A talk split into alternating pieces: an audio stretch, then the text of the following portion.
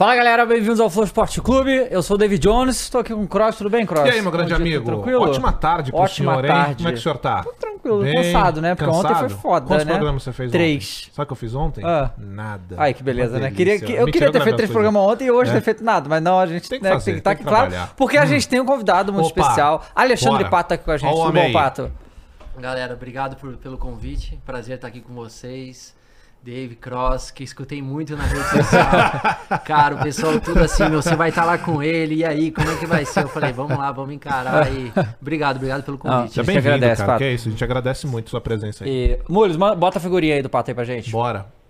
Tá aí. homem. Caraca. Legal, o... Pra resgatar essa figurinha aí, galera, nv99.com.br barra resgatar, que o código é PATO, tá certo? E Eu vou quiser- resgatar essa Não, foto. manda, a gente manda pra você depois. Boa. Não esqueça de mandar aí seu superchat também, sua mensagem na plataforma, se você quiser, que é nv99.com.br barra Flow Sport Clube, tá bom?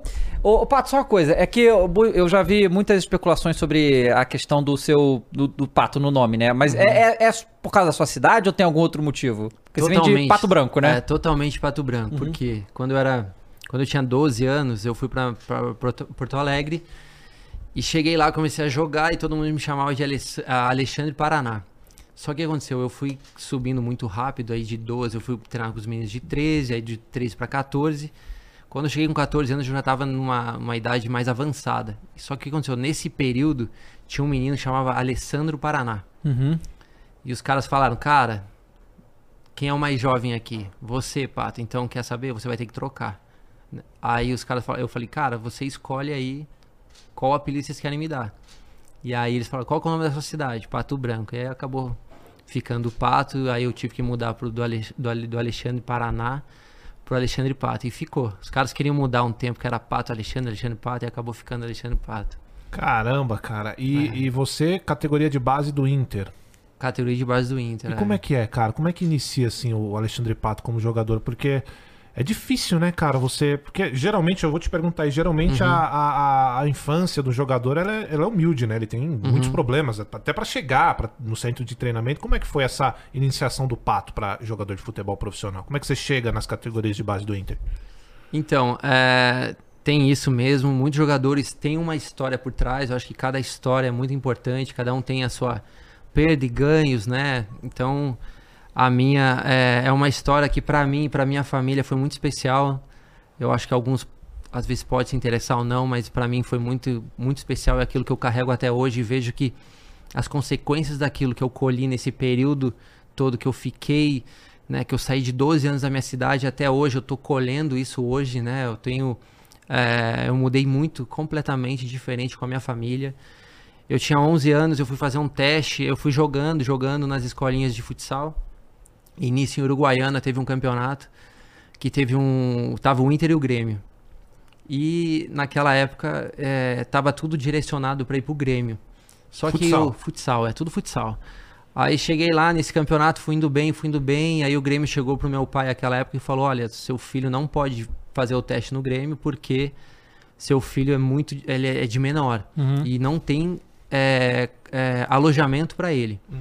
Aí meu pai falou: Então tá bom, a gente vai. A gente agradece e deu. Só que nesse mesmo evento que tinha nesse campeonato, tinha um, um diretor chamado Léo na época. Ele falou assim: Não, lá o Inter tem, eu quero que ele faça um teste. Aí foi eu e meu pai para Porto Alegre e nós não tínhamos condição, né? Meu pai era o único que trabalhava. Minha mãe também trabalhava, mas meu pai ele ele trabalhava na em órgão público, né? Minha mãe era merendeira e praticamente meu pai ele tinha que praticamente a, a, a parte financeira da minha família vinha do meu pai. Meu pai saía muito cedo, saía tipo sete horas para trabalhar e voltava seis, sete horas da tarde e era o, o momento que você tinha que dormir. Então raramente eu vinha o meu pai, eu via mais de final de semana. Claro que eu via de dia de semana, mas era muito pouco. Mas meu pai sempre tentando fazer de tudo. Minha mãe, até um tempo, ela era merendeira e acabou tendo um problema na coluna e aí ela acabou é, saindo desse, desse, desse trabalho e acabou é, cuidando de nós, que era nós, era eu e mais dois irmãos, uma irmã que se chama Gisele o Alexandre, que é meu irmão. E nisso meu pai, com tudo aquilo que eles tinham em mão, falou, vamos para Porto Alegre. E acabou eu indo com ele de ônibus. Aí chegou lá, a gente não tinha dinheiro pra nada. Então, assim, aonde que o dinheiro que nós tínhamos que daria certo? Aonde que seria o melhor lugar pra ser para ter uma hospedagem com o dinheiro que nós tínhamos? O hotel era caro, onde era o melhor era motel. Caramba, É, cara. o motel, como era por uma noite, né? Se fazia o teste, ficava, pegava as Aham. coisas e levava. Então meu Ah, pai Essa primeira vez que É, você a foi primeira foi pro vez. teste. é pro teste. Tá. Aí meu pai falou assim, filho, vamos ficar dois dias aqui. E eu até então não entendia tudo Uhum. isso. Imagina um senhor entrando com um menininho no, no motel. Mas não tinha tudo hoje que tem essas coisas da internet, né? Nesse... Então a gente foi tudo. A gente tá falando de que ano isso? Cara, 2000 e... 2002... Cara, um... Por aí, né? Por aí, uns 20 É, anos, né? E aí a gente acabou indo fazendo, não vou fazer muito tempo, mas assim, a gente acabou indo pra lá fazer o teste, meu pai foi pro motel, a gente foi lá no motel, meu pai filmava, falou, caraca, esses espelhos, essas coisas, eu não entendia nada, eu só queria treinar. Aí a gente foi pro, pro treino, aí meu pai, a gente foi passear de manhã no Inter lá pra conhecer o estádio, só que nisso, enquanto a gente passeava, veio o diretor e falou assim, o que vocês estão passeando aqui agora? Não, você tem que fazer o teste. Aí meu pai falou, mas não é na idade dele? Ele falou, não, não, não, você tem que fazer o teste agora. E era com o pessoal 88. Era uma idade acima da minha. Acima. Aí eu falei, putz, vambora. Aí eu saí lá, Mas por que fui... que eles colocaram acima? Eu não sei. Tá. cara. Nesse dia, Aham. eu não, não, não entendi. Eles me chamaram meu pai foi correndo pro motel. Saiu correndo. Eu não lembro se vocês lembram uma chuteira chamada que lance. Eram umas que chute. Eram umas Sei. chuteiras assim. Aham. E meu pai levou uma chuteira de trava de ferro e uma chuteira, duas chuteiras. É um par, né? Chuteira de ferro e chuteira de trava. Aí chegou correndo lá, foi correndo, pegou as chuteiras, a primeira que vi- viu na, na, na, na hora ali e me trouxe. Quando ele chegou, ele, eu fui abrir pra treinar, era um pé de, de ferro, um pé de cada uma. um Ah, caramba, pé de cada cara. uma. Eu falei, pai, o que, que é isso? E agora? Aí eu lembro até hoje, tenho que agradecer até hoje, um menino chama Cocão, que ele era, era assim, era um dos caras mais importantes que tinham na categoria de base da seleção, que ele era do Inter. Ele falou assim, jogador? Pato, jogador. Ele falou assim, Pato, essa aqui é a chuteira, eu te, eu te empresto a chuteira pra você fazer o teste, que era uma chuteira da Nike. Aí eu falei, tá bom. Aí ele me deu o teste, ele me deu, eu fiz o teste, E sorte, porque era teu número. é, ele, ele me emprestou a chuteira, eu acabei fazendo o teste, eu passei e voltei. O que aconteceu? Só que quando eu volto, né, quando eu vou pra minha cidade depois do teste, tudo certo, mudou o treinador. Aí eu tive que voltar, só que nessa volta eu já vim com mala e tudo. Eu falei, cara, quer saber? Eu já vou pra ficar, não quero. Aí foi aí que quando eu fui, eu tinha 11 anos, cara. Fui 11 anos, eu minha mãe até hoje, eu lembro até hoje, tenho que agradecer a ela porque eu só entendo depois, né, que é, imagina, com 11 anos você sair de casa, morar fora, seu pai e sua mãe te deixar você ir, Uhum. pra depois colher as consequências que eu tô colhendo até hoje, que assim não é fácil. Eu vejo meus pais e falo, caraca, o tempo que eu perdi. Não tem como voltar atrás. Então, é, minha mãe falou, filho, o dia que você quiser voltar, essa aqui é a sua casa. Aí eu acabou indo. Meu pai, a gente passou, meu pai me deixou lá e acabei voltando. Meu pai acabou voltando, eu acabei ficando e, e foi indo. Esse foi. Caramba, cara. Não, eu fico pensando nisso e realmente a idade é um negócio que impacta muito, né, cara? Você fala aí de sair com 11 anos. Tem toda a parte do pai e a mãe se desapegar um pouco, porque, pô, deixando teu filho num Cara, outro é. local, do outro lado, longe. Mas você que isso é uma pergunta genuína mesmo, uma dúvida que eu tenho. Como é que é pra criança? Porque assim, é um ambiente que você gosta, obviamente, Uhum. o futebol, você tá ali lidando com outras crianças, pro- presumo eu, da sua época. Como é que é isso, cara? Porque você tá distante de tudo que você a conhece, né? Uhum. Pra arriscar no sonho. Então, assim, o seu mundo vira o futebol e só. É Uhum. isso? Então, ah, quando eu fui pra lá, eu não entendia toda, tudo aquilo que, né, imagina, com 11 anos você não entende praticamente nada, praticamente nada. Eu fui mesmo pra s- jogar futebol. Eu não entendia, eu tinha uma vontade, um sonho de ser jogador de futebol. Se eu ia dar certo ou não, eu não entendia, mas eu sempre fui com aquilo, quero jogar futebol, e eu me divertia fazendo aquilo. Ah, eu fui entender muito mais tarde, faz pouco tempo, faz uns 5, 10 anos atrás, que eu comecei a entender mais sobre o futebol e mais sobre a parte familiar, né? Então aí eu vi que como é duro, como é difícil. ah, meu pai e minha mãe, ah, nós tínhamos dois, outro, eu tenho mais dois outros irmãos, então como que faz o mais novo, né? Eu sou o mais jovem, o mais novo de casa, deixar viver e então os outros ficam e ele vai, o mais novo vai, e aí como que é? Eu fui entender hoje que assim não tinha que fazer. É, era uma, uma, uma escolha que minha mãe e meu pai uh, acreditaram. Eu lembro que até hoje, né, eu acredito muito em Deus e Deus falou com ela muito naquele dia. Ela falou assim: Olha, você não vai esconder uma lamparina embaixo da cama. E foi aí que ela me deixou ir, porque assim, na hora que a lamparina brilha, você não tem como ela esconder ela. E minha mãe falou assim: essa é a minha resposta que eu precisava, eu tenho que deixar ele ir. Foi muito difícil. Uhum. Depois, faz pouco tempo, né, eu comecei a conversar com meu pai e com minha mãe sobre tudo isso. Cara, é muito difícil, assim, você volta e eu fico pensando assim, cara, será que meu filho poderia viver isso?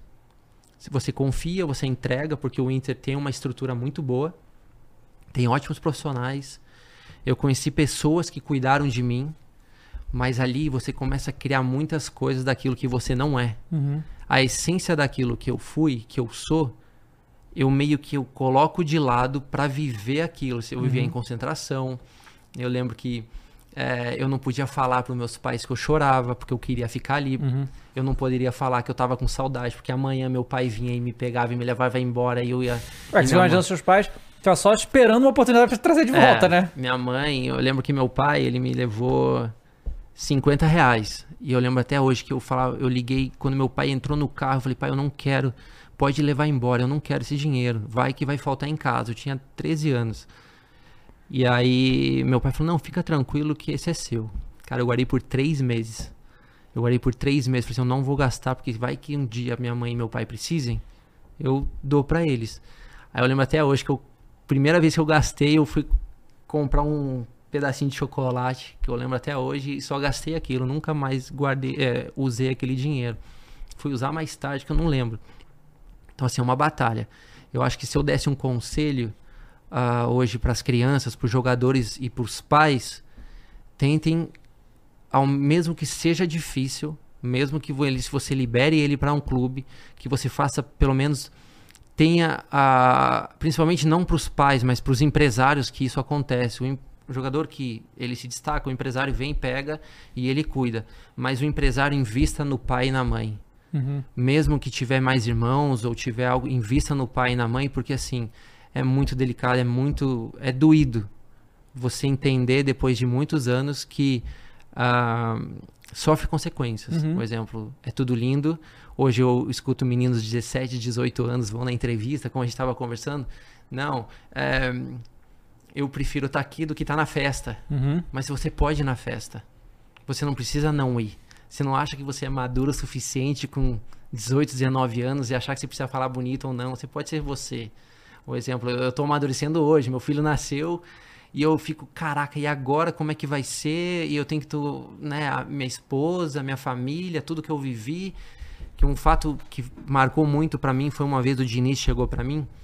No São Paulo isso? No São Paulo. O Diniz chegou para mim, ó, oh, Pato, você tem que curar algo em você que é lá de trás.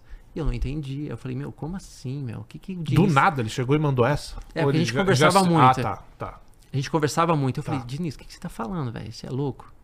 Você vem falar de mim, eu vivi na Europa, fui para uhum. lá, fui para cá. O que você tá falando? E eu, Diniz, tem razão. Aí eu comecei a resgatar e dali eu comecei a ver muitas outras coisas e ver o, o mundo do futebol, né? Também, mas assim, como homem, como como poderia ser melhor para as pessoas que estão perto de mim, uhum. mudou totalmente. Acho que isso é, um, é, o, é, o, é, o, fundamental. Cara, eu tô ouvindo você falar, e aí você me diz se eu tô errado ou não. Uhum. Mas eu sinto que tem meio que. Você tá triste. Você realmente é triste com uma parte do futebol. O quanto que te afetou em, em alguns aspectos. Por exemplo, eu sinto que parece que você deixou o pato realmente de verdade um pouco de lado para assumir o pato jogador, que às vezes não era bem o que é o pato de verdade. É isso? Cara, vou ser bem sincero para você. A dos, dos 11, 12 até os 25 eu fui muito blindado.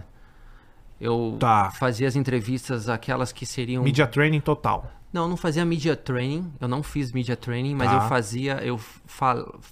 eu, eu fui instruído muito a falar em campo. Uhum. Tá. Né? Que a, a maneira mais fácil de você responder é em campo. Fazendo gol, Lembro até, os caras falavam muito na Itália, fez o gol, você é lindo, fez o, se você não faz gol, você é feio.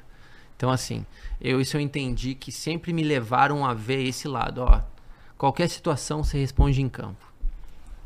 Eu sei que é muito difícil uma pessoa que tem um salário astronômico muito alto em compensação, é, em comparação, os salários normais, você sempre vai ser né, você tem que dar um resultado, você tem que Uhum. fazer isso, você não, mas assim, atrás nos bastidores tem um baita empenho, né? Você fica estressado, você tem que ir pra casa, você dorme, você ah, treina treina muito, exige seu corpo, você se machuca, você joga na neve, você joga no calor, você tem toda uma uma é, uma estrutura por trás que ao mesmo tempo você é, você dá show, né? Quando você vai em campo é um show, é uma é um baita entretenimento, é um jogo. Então, só que a galera que assiste às vezes ela não não vê esse bastidor.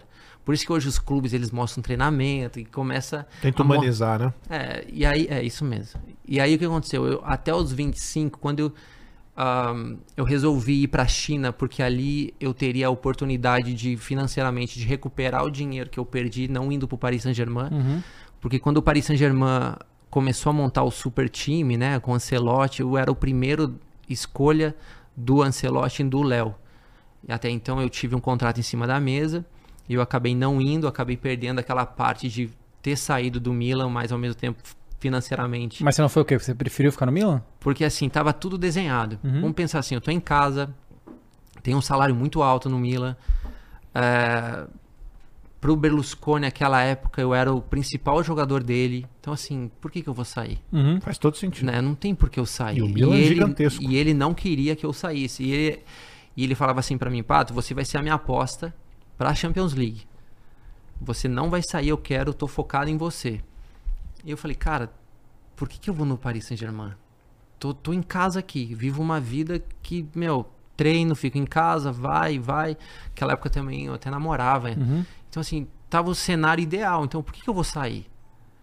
E aí, eu acabei não indo, comecei a ter um monte de lesões, né? E aí, eu não conseguia recuperar meu corpo. Eu acabei eh, vindo pro Brasil e aí aconteceu tudo que aconteceu. Só que eu comecei a entender depois dos 25. E os 25 anos, quando eu comecei a decidir, cara, eu vou pra China, porque eu quero. Primeiro, foi uma, uma baita experiência, mas financeiramente ia mudar muito a- o contexto da minha parte financeira, que apesar eu, eu, fiz um pouco de meu pé de meia na Europa e tudo, no Brasil, mas lá seria onde eu daria o boom. E ali eu comecei a entender mais que o futebol é, tem muitas coisas por trás que às vezes nem sempre é aquilo que a gente todo mundo olha. Por exemplo, você tem que ser bom, claro, mas você tem que ser você tem que meio que ser uma coisa que eu aprendi depois ser mais político. Uhum. Tem coisas que às vezes você não pode falar, tem às vezes coisas que você tem que fazer. E eu paguei um preço, porque, ah, cara, eu amava e amava jogar futebol. Eu entrava no campo porque eu queria jogar. Eu errava porque eu tentava. Não é que eu errava porque eu queria. Não é, eu ia lá no campo, eu dava o meu melhor, eu, eu, eu adorava. Eu comecei a entender uma outra situação que, se eu tivesse entendido muito, seria totalmente talvez diferente. Mas do jeito que foi, tinha que ser. Só com 25 eu comecei eu a cuidar das minhas coisas. Mas eu por que, que na, na China que você teve essa percepção? Porque ali eu comecei a decidir. Eu que vou cuidar das minhas coisas. Uhum. Eu que vou. Eu vou viver o futebol aqui e vou viver é, o país. Então, assim, eu comecei a viver, a entender mais o futebol, comecei a me interessar mais como é que era o business do futebol, como é que é a situação de contratos. Até então eu não via contrato, Uhum. né? Eu era muito blindado. Eu só vai pro campo. Então, assim, cara, eu amava, amava e eu, assim, eu amo jogar futebol, ah, mas para eu jogar hoje, eu tenho que gostar de estar no lugar. Uhum. Eu não quero entrar só para talvez que é uma coisa que eu comecei a aprender, que às vezes a gente tem sonhos que são confundidos com vaidade. Então assim, eu não quero entrar num clube só para entrar porque eu sou jogador de futebol, eu tenho que demonstrar qual é o meu valor para fora. Eu tenho que estar bem comigo mesmo. Se eu não encontrar qualquer lugar que não me dê isso, que às vezes a gente tem que fazer um sacrifício. Uhum. E é aquilo que eu tô fazendo agora.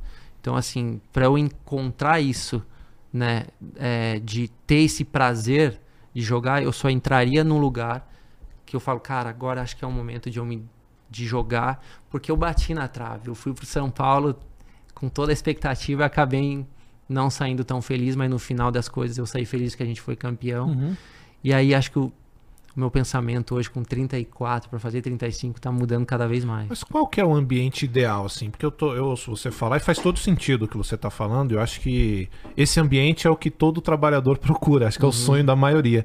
Qual que é o clube ideal hoje? Que não precisa falar nome de clube, mas Uhum. qual é o ambiente que o Alexandre Pato encontraria que deixaria ele satisfeito com isso que você tá falando? Bom. É um ambiente agradável com as pessoas, é onde você pode se sentir você mesmo, é onde você pode se desempenhar sem de repente ter todo aquele negócio de se mate em campo. Qual que é o, o cenário ideal pra você? Não, Cross, é assim, ah, eu paguei um preço. Eu saí Tá. de casa com 11 anos e até hoje eu paguei um preço de ficar longe da minha, da minha família. Criei uma parte financeira que, graças a Deus, né, eu tô estável nessa, nessa situação. Ah, é óbvio que todo lugar que você vai, você tem que ter um sacrifício. Uhum. Ah, eu acho que cada também você tem que entender qual é o seu momento. Eu não posso talvez querer ir num lugar e entender o momento e ver, ah, eu não estou jogando por aquilo, por aquilo, que a gente nunca vai en- encontrar o, o cenário ideal. Mas tiver que pagar um preço, claro que eu quero pagar. O cenário ideal é assim, eu estar feliz com aquilo do momento. De eu estar ali jogando, jogando, jogando. Se eu jogar ou não jogar, eu entender que aquilo me deixa feliz entendeu? Porque se você começa a misturar muitas situações, aí você começa, meu, tem algumas coisas aqui que eu sou uma pessoa que sou muito simples e, e muito verdadeiro. Só que em qualquer outro business que você for entrar, se não for aquele seu, o seu projeto que você pode fazer do jeito que você quer, você tem que se acostumar com algumas coisas. Então assim, ah, a minha, ah, o, o cenário ideal para mim é voltar a ter vontade de jogar. Uhum. Esse é o cenário ideal, independente da onde, né? Se eu tenho que talvez ir para um clube que lá tem todo esse cenário, cara, não tem por que eu não pagar o preço, porque às vezes você não pode, se- você tem que ir lá fazer a política, você tem que ir lá tudo, mas assim, a minha meu, meu, meu melhor objetivo agora, o meu, o meu foco principal é eu encontrar essa vontade de novo. Porque de tanto bater, vai, baixa aqui, vê isso, faz aquilo. Aí você vê que tem algumas coisas que tá passando na tua frente, você não pode falar. Aí você talvez não joga por causa daquilo, daquilo. Ah, um fala uma coisa, outro fala outra. Então eu falo, caraca, deixa eu respirar aqui, porque isso tá me deixando mais mal do que feliz. Foi Entendi. até então que eu decidi fazer várias situações lá atrás do São Paulo, de eu sair, de me conhecer mais, de eu ter é, rescindido o meu contrato, e agora que eu decidi fazer essa parte familiar, de eu ficar com a minha família, cuidar do meu filho, cuidar da minha esposa, cuidar da minha casa e, como fala, uma licença paternidade, Aham. né? E aí decidir nos próximos É, passos. Então, assim, ho- hoje vo- você, você tá sem clube no momento, mas você não aposentou de jeito nenhum. Não, Você não aposentei. pretende, é, pretende jogar ainda. Eu voltaria Aham. Nessa situação. É o preço que eu tô Uhum. pagando. Exemplo, é, eu tenho um pessoal que cuida de mim hoje, né? Eu tenho a parte fisioterapeuta, né? Que, que é o Maziotti, que é o Jonathan, que é o David, que ficam Maziotti, comigo. que tava no Corinthians? É, ele, ele muito tem bom. uma estrutura. Ele é muito bom. Eu tenho um nutricionista também, que é o Howen, que ele fica comigo. Tenho doutores que ficam comigo. Eu tô me preparando. Uhum. Eu tô me preparando ao mesmo tempo que ah, eu tô fazendo essa parte de familiar, eu tô me preparando para eu tomar uma decisão se eu vou continuar ou vou para algum clube. Uhum. Então assim, eu não deixo, eu tenho eh, esse foco em mim, porque se eu ficar, eu dou um exemplo até para minha mulher, né? Porque tem a semana que você vai e come, aí você vai na segunda-feira e fala, caraca, né? Eu vou ter que fazer tudo de novo. Então assim, aceito o sacrifício. Então assim, eu tô super regrado Uhum. com comida, com toda essa estrutura para que eu chegue pronto e fale assim, cara, e agora? O que que tem, né? Aí eu vejo com o pessoal da Forcom que trabalha comigo e falo, e aí? Qual que é o mercado que, que tem? Uhum. E aí, se aparecer alguma coisa bacana, vou, se não.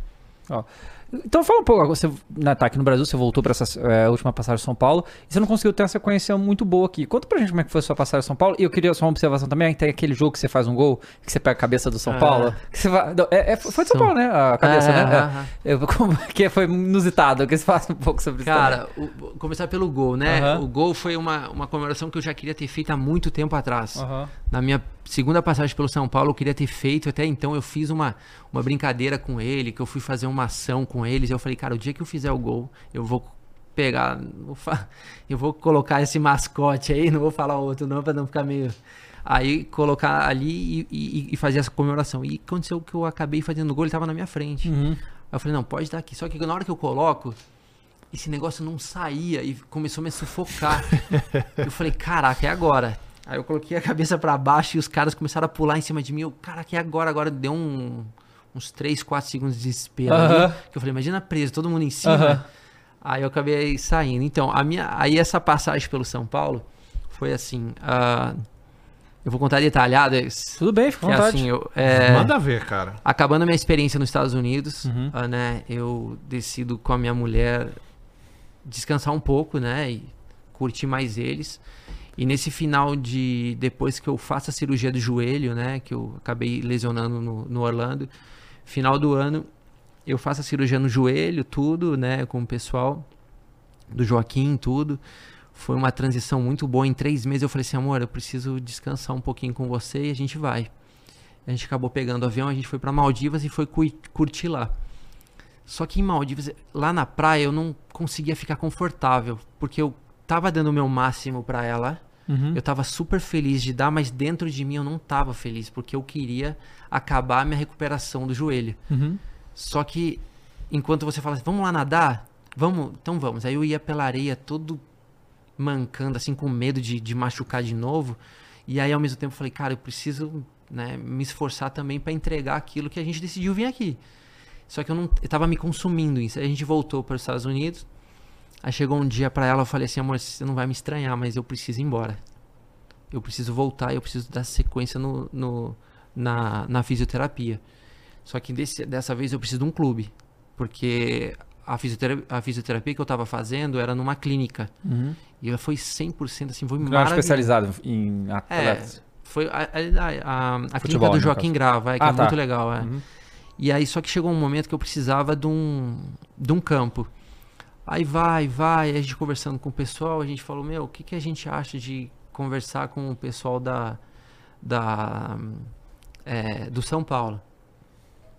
Só que o São Paulo tinha todo, eu tinha uma, uma coisa na minha cabeça que era toda uma preocupação, porque lá tinha o Rogério, né? E aí eu e ele a gente deu ah, alguns estresses, né? De Na outra tanto- passagem. é, na segunda passagem. Porque no Corinthians eu já. Num lance que, infelizmente, ele acabou chutando o meu pé. Uhum. E aí acabou lesionando o pé dele muito sério. Acabou quase de não ter que jogar depois. E eu não fiz por querer, mas aconteceu. E acabei voltando pro São Paulo. E a gente brigava muito, assim, nos treinos, né? A gente... Ele falava uma coisa, eu vinha. Uma vez eu pedi uma reunião para falar com ele, diretamente a ele. Eu criei um caos. Só que eu sempre super profissional. Uhum. Eu nunca fui um jogador maldoso, nunca tive segundas intenções. Eu sempre vi e acho que paguei um preço aí sobre algumas coisas, mas ao mesmo tempo foi maravilhoso, não, não, não me arrependo.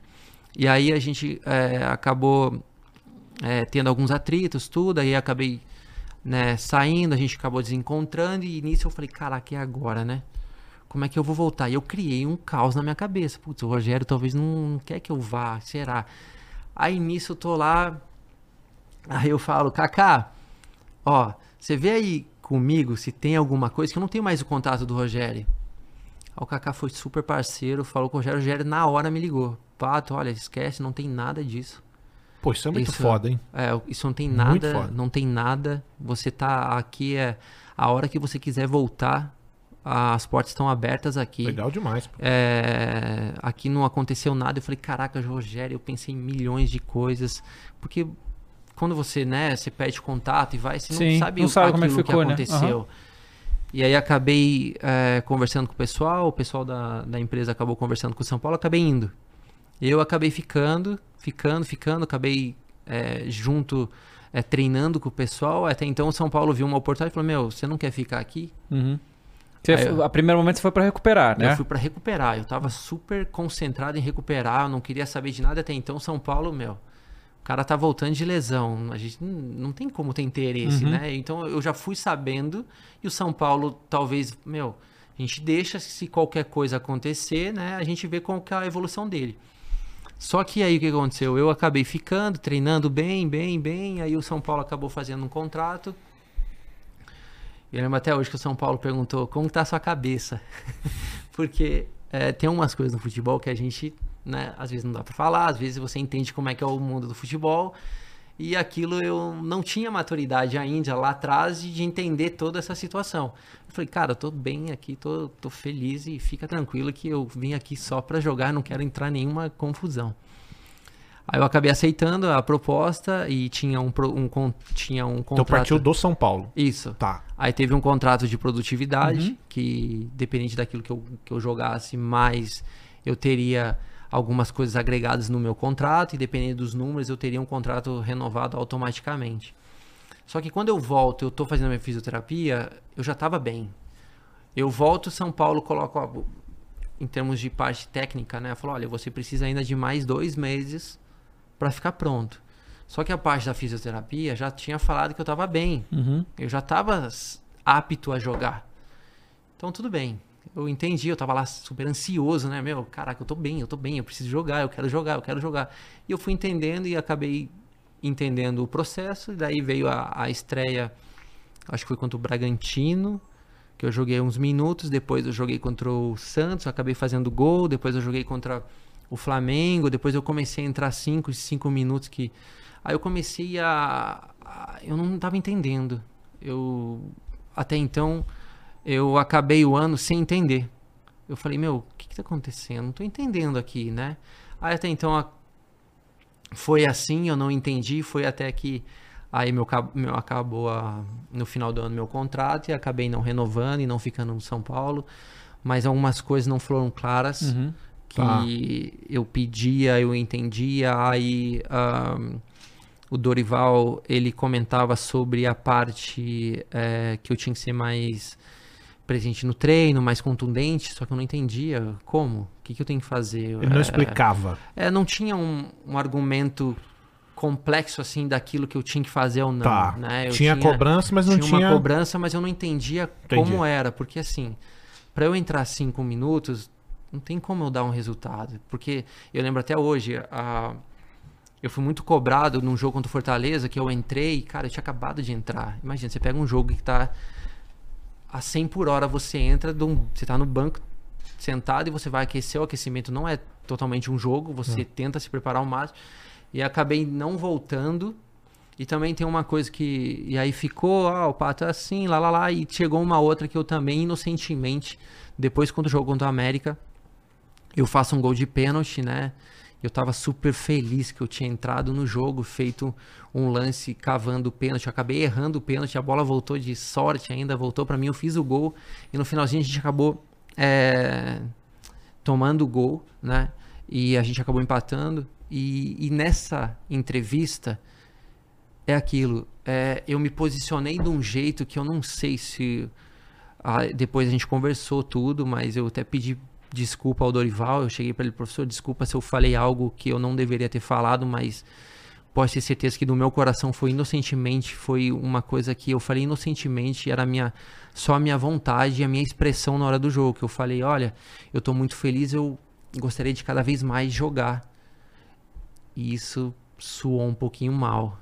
Tá. E aí eu eu não entendi, eu acabei com o contrato com o São Paulo. Sou, desculpa só. Sou mal com o Dorival e com os jogadores ou mais com o Dorival? Ou é não, coisa de diretoria que, com o clube? Cara, eu não sei. Eu acabei, tá. eu acabei meu contrato com um ponto de interrogação. Entendi. Entendi. Eu falei. Que é, que é bem comum isso, inclusive, eu, né? É que eu, eu não tô entendendo. Se. Uhum. Eu não entendi. Eu torço muito pelo São Paulo, tenho um carinho pelo São Paulo. É, eu espero que ele cresça cada vez mais, que ele possa prosperar mas a minha situação eu não entendi bem. É, o que, que foi? Parte técnica, parte contratual, é, porque eu não entendi. Porque se fosse técnica, eu teria que ter um tempo para ver se eu estaria uhum. apto àquilo. Se eu joguei um jogo contra o Flamengo, eu acabei jogando titular e eu acabei não entrando, será que é. Então, assim, eu não entendo. Se ah. era... Então, ficou uma coisa que poderia ser bem explicado, mas às vezes no futebol a gente não sabe de tudo, uhum. então mas foi muito boa a minha passagem. Eu acabei não tendo oportunidade na Copa do Brasil, mas o meu nome, minha, a minha foto uhum. tá lá.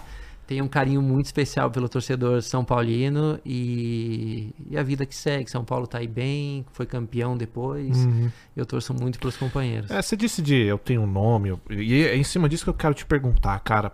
Porque assim, eu costumo falar que você é um cara que você causou pra você mesmo a expectativa que você tem. E aí eu Uhum. quero voltar pro início da tua carreira, porque você fica sete anos, né, na base do, do Inter, é sete? Foram seis, sete? Uhum. Não, eu fiquei 2002 a 2000, 2006. É, eu fiquei cinco anos. eu Cinco acho, anos é, na cinco base. anos. E você tem um início no Inter já no profissional que é meteórico. Aquilo Uhum. é um fenômeno, né, cara? E aí, logo em seguida, você Você vai vai pro pro mu- Mundial, né? É, Você, É, tem- tem um- você, é, você, eu acho que você não tá na campanha Libertadores, mas você joga o Mundial, né? Do, do É, eu pego o final da Libertadores, mas eu Final não. Eu, Aham. eu pego o treino, né? Eu não Aham. chego a jogar e logo em seguida eu vou pro Mundial. é. Exato. Então, assim, você começa de uma maneira que as expectativas Uhum. voam. E, e no Inter você chega e, e arrebenta. Eu não sei se você viu, tem um vídeo do Cafu falando de você. Vi. Cara, que se você pegava ele, o, Ne- o Ah. Mal, acho que ele fala do Maldini. Maldini tava lá Maldini, também. Maldini, e é. jogava os caras pra lá e pra também? cá. Sidorf? E- Sidorf, Maldini, tava todos. todos Cara, ele Kaká, falando Ronaldo. é incrível, assim, que Uhum. mostra o, o quão foda o seu início de carreira foi.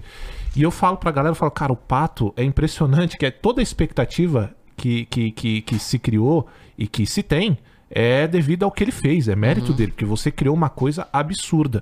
E é isso que eu quero te perguntar, porque o início ali do Inter tinha quantos anos ali no 17, Mundial? né? 17 É, para eu tinha 18? 16, aí eu subi 17, aí os caras não podiam, porque ir pra fora. Eu tinha 17, 17. Bem é, jovem, 17, né? 18, é. Cara, ali a expectativa do Brasil inteiro em você era absurda. Como é que você faz pra gerir isso? Com tudo que você já me falou, creio que tem sido muito difícil pra você segurar a bronca, porque assim, a primeira coisa que vem na cabeça é os cara pica, velho. É Ronaldo, é esses caras, porque era, essa era exatamente a expectativa. Como que é pra você, tua família segurar a bronca de ser uma promessa desse tamanho? Como é que foi? Então, Cross, é, como você falou, eu criei isso e, e eu, eu, eu sinto aquilo que, que, que foi feito, mas imagina, com 16, 17, você não entende nada de futebol, cara. Você, você tá ali porque você gosta de fazer e tá ali. Tá brincando, exemplo, né? Você tá jogando. tem a mídia, tem a. que é muito rápido, é, é muito midiático. Então, assim, hoje, qualquer jogador, e até na minha época, imagina, eu, eu surgi com 16, com 17 eu era comparado ao novo Ronaldo. Uhum. Então, assim, se eu poderia ter a sequência na seleção, de jogar na seleção, eu acho que eu poderia continuar na seleção. Mas ser o novo Ronaldo, jamais seria o Uhum. novo Ronaldo, porque o Ronaldo é único. Sim. Então, assim, só que nós estamos num país que tudo é comparação. Sim. Já tem uma, né, uma carência né, de cada jogador que, que veste a camisa número 9 da seleção ser comparado ao Ronaldo. Então, se você for comparar com o Ronaldo, esquece. Você não vai ser o Ronaldo Nenhum, né? fenômeno, porque hoje, um exemplo, as seleções estão muito melhores, tem muito jogador bom, né? A, a seleção brasileira tá passando por um, por um, um trabalho de, de mudanças. Então, assim, para ser campeão, meu, antigamente era diferente. Não tinha como combater. Vamos da minha época que eu vi mais Romário, Bebeto, Ronaldo, Ronaldinho. Como você vai pegar os caras? São melhores do mundo. E com a defesa, você pega Cafu, Roque Júnior, Lúcio, Roberto Carlos, Emerson, Zé Roberto. Você pega essa seleção antigamente, cara. As outras seleções tinham também grandes jogadores. Mas não chegava perto disso. Tanto que jogava Então, tudo, pô. aí eu lembro, eu lembro que o Emerson chegava no jogo e ele falava assim, papá, Emerson Volante, né? o volante, papá, ele tem esse jeito, papá, fica tranquilo, na hora que colocar a camiseta amarela, os caras, ó, entregam. Era assim Cara, e mesmo. acontecia. É. Então, assim, mudou muito. Então, hoje, é, e vamos falar da minha, né? Então, quando eu, eu subo, eu subi muito rápido. Só que, cara, eu não entendia nada. Eu só queria jogar futebol. Mas você sabia que você tava acima dos outros moleques? Porque você tava, você jogava Cara, muito eu, mais, assim, cara. eu subi desde, desde muito cedo, eu sempre joguei na categoria de acima, né? Então, praticamente do, do juvenil eu fui pro júnior, do- não, do juvenil eu fui pro Inter B. Então, assim, Tá. era com 15 anos eu já tava no, jogando com caras que não iam ser relacionados pros jogos do Inter. Então, era uma diferença muito rápida. Cara, eu nunca fiquei, eu nunca coloquei, é, eu sou melhor que esse. Tá, eu mas só- chegava pra você, pro seu pai, cara, esse moleque é animal, ele Não, tá muito acima. via, Você você senão- escutava isso. Não, você via, o exemplo. Você ia no colégio, você via o jornal, Hum. Tá. você falava, tinha fã-clubes que iam na frente do estádio, ficavam lá na hora de você jogar, treinar, ficam gritando. Então, Então, assim, até então, no Mundial, eu falo até hoje, a minha maior preocupação era ter trocado a camisa com o Ronaldinho. Então, assim, eu não entendia nada com 17 Muito foda. anos, cara. Eu queria ser. Eu queria, cara, o Ronaldinho. Então, se eu tenho que ir lá e jogar contra o Ronaldinho, o Puyol, o Deco, pra mim, meu. Eu tô nem aí, eu só quero trocar a camisa com o Ronaldinho. Então eu, eu sempre entendi isso. Hoje, a diferença que tem um jogador de 17 para minha, que eu lembro até hoje, que na minha época não existia toda essa estrutura que tinha, mas único, alguns jogadores que tinham que eram poucos. Era o Ronaldo que tinha uma estrutura de fisioterapia por, por trás e o Cafu que ficava o dia inteiro na academia. Uhum. E eu falava, meu, esse cara é louco, velho. Por que, que ele quer ficar todo dia na academia? E eu não entendia. Então, assim, o único que tinha naquela época era o Ronaldo. E aí eu, eu não peguei essa sequência que talvez alguém que tivesse do outro lado tivesse me direcionado, né? Alguém que cuidasse de mim, olha, vamos contratar esse cara aqui. Já que você não quer, você acha que não precisa, coloque esse cara aqui. Coloque... Hoje, se você for ver, eu tava conversando outro dia com um cara e ele acabou falando sobre um jogador do Arsenal. Cara, o cara tem nutricionista, preparador físico, tem médico, tem psicólogo, tem tudo na casa do cara. Então hoje o jogador sai totalmente preparado, assim, tudo. Em todos os tudo. setores, né? Imagina eu com 17 jogando, fui pro Milan. Cara, eu tava com os caras no videogame, tudo bem, agora eu tô com os caras, mas assim, não, não era uma coisa que. é, meu, fala, caraca, eu, hoje eu sou a estrela aqui. Não, eu fui indo, indo, indo, porque eu amava jogar futebol. Eu gostava, os caras, o Cafu vinha me pegar, vamos sair pra jantar. Eu lembro até hoje que a única dia que eu fiquei meio assim, uau, é, foi quando o, eu fui sair pra jantar. A gente foi num, num restaurante que o.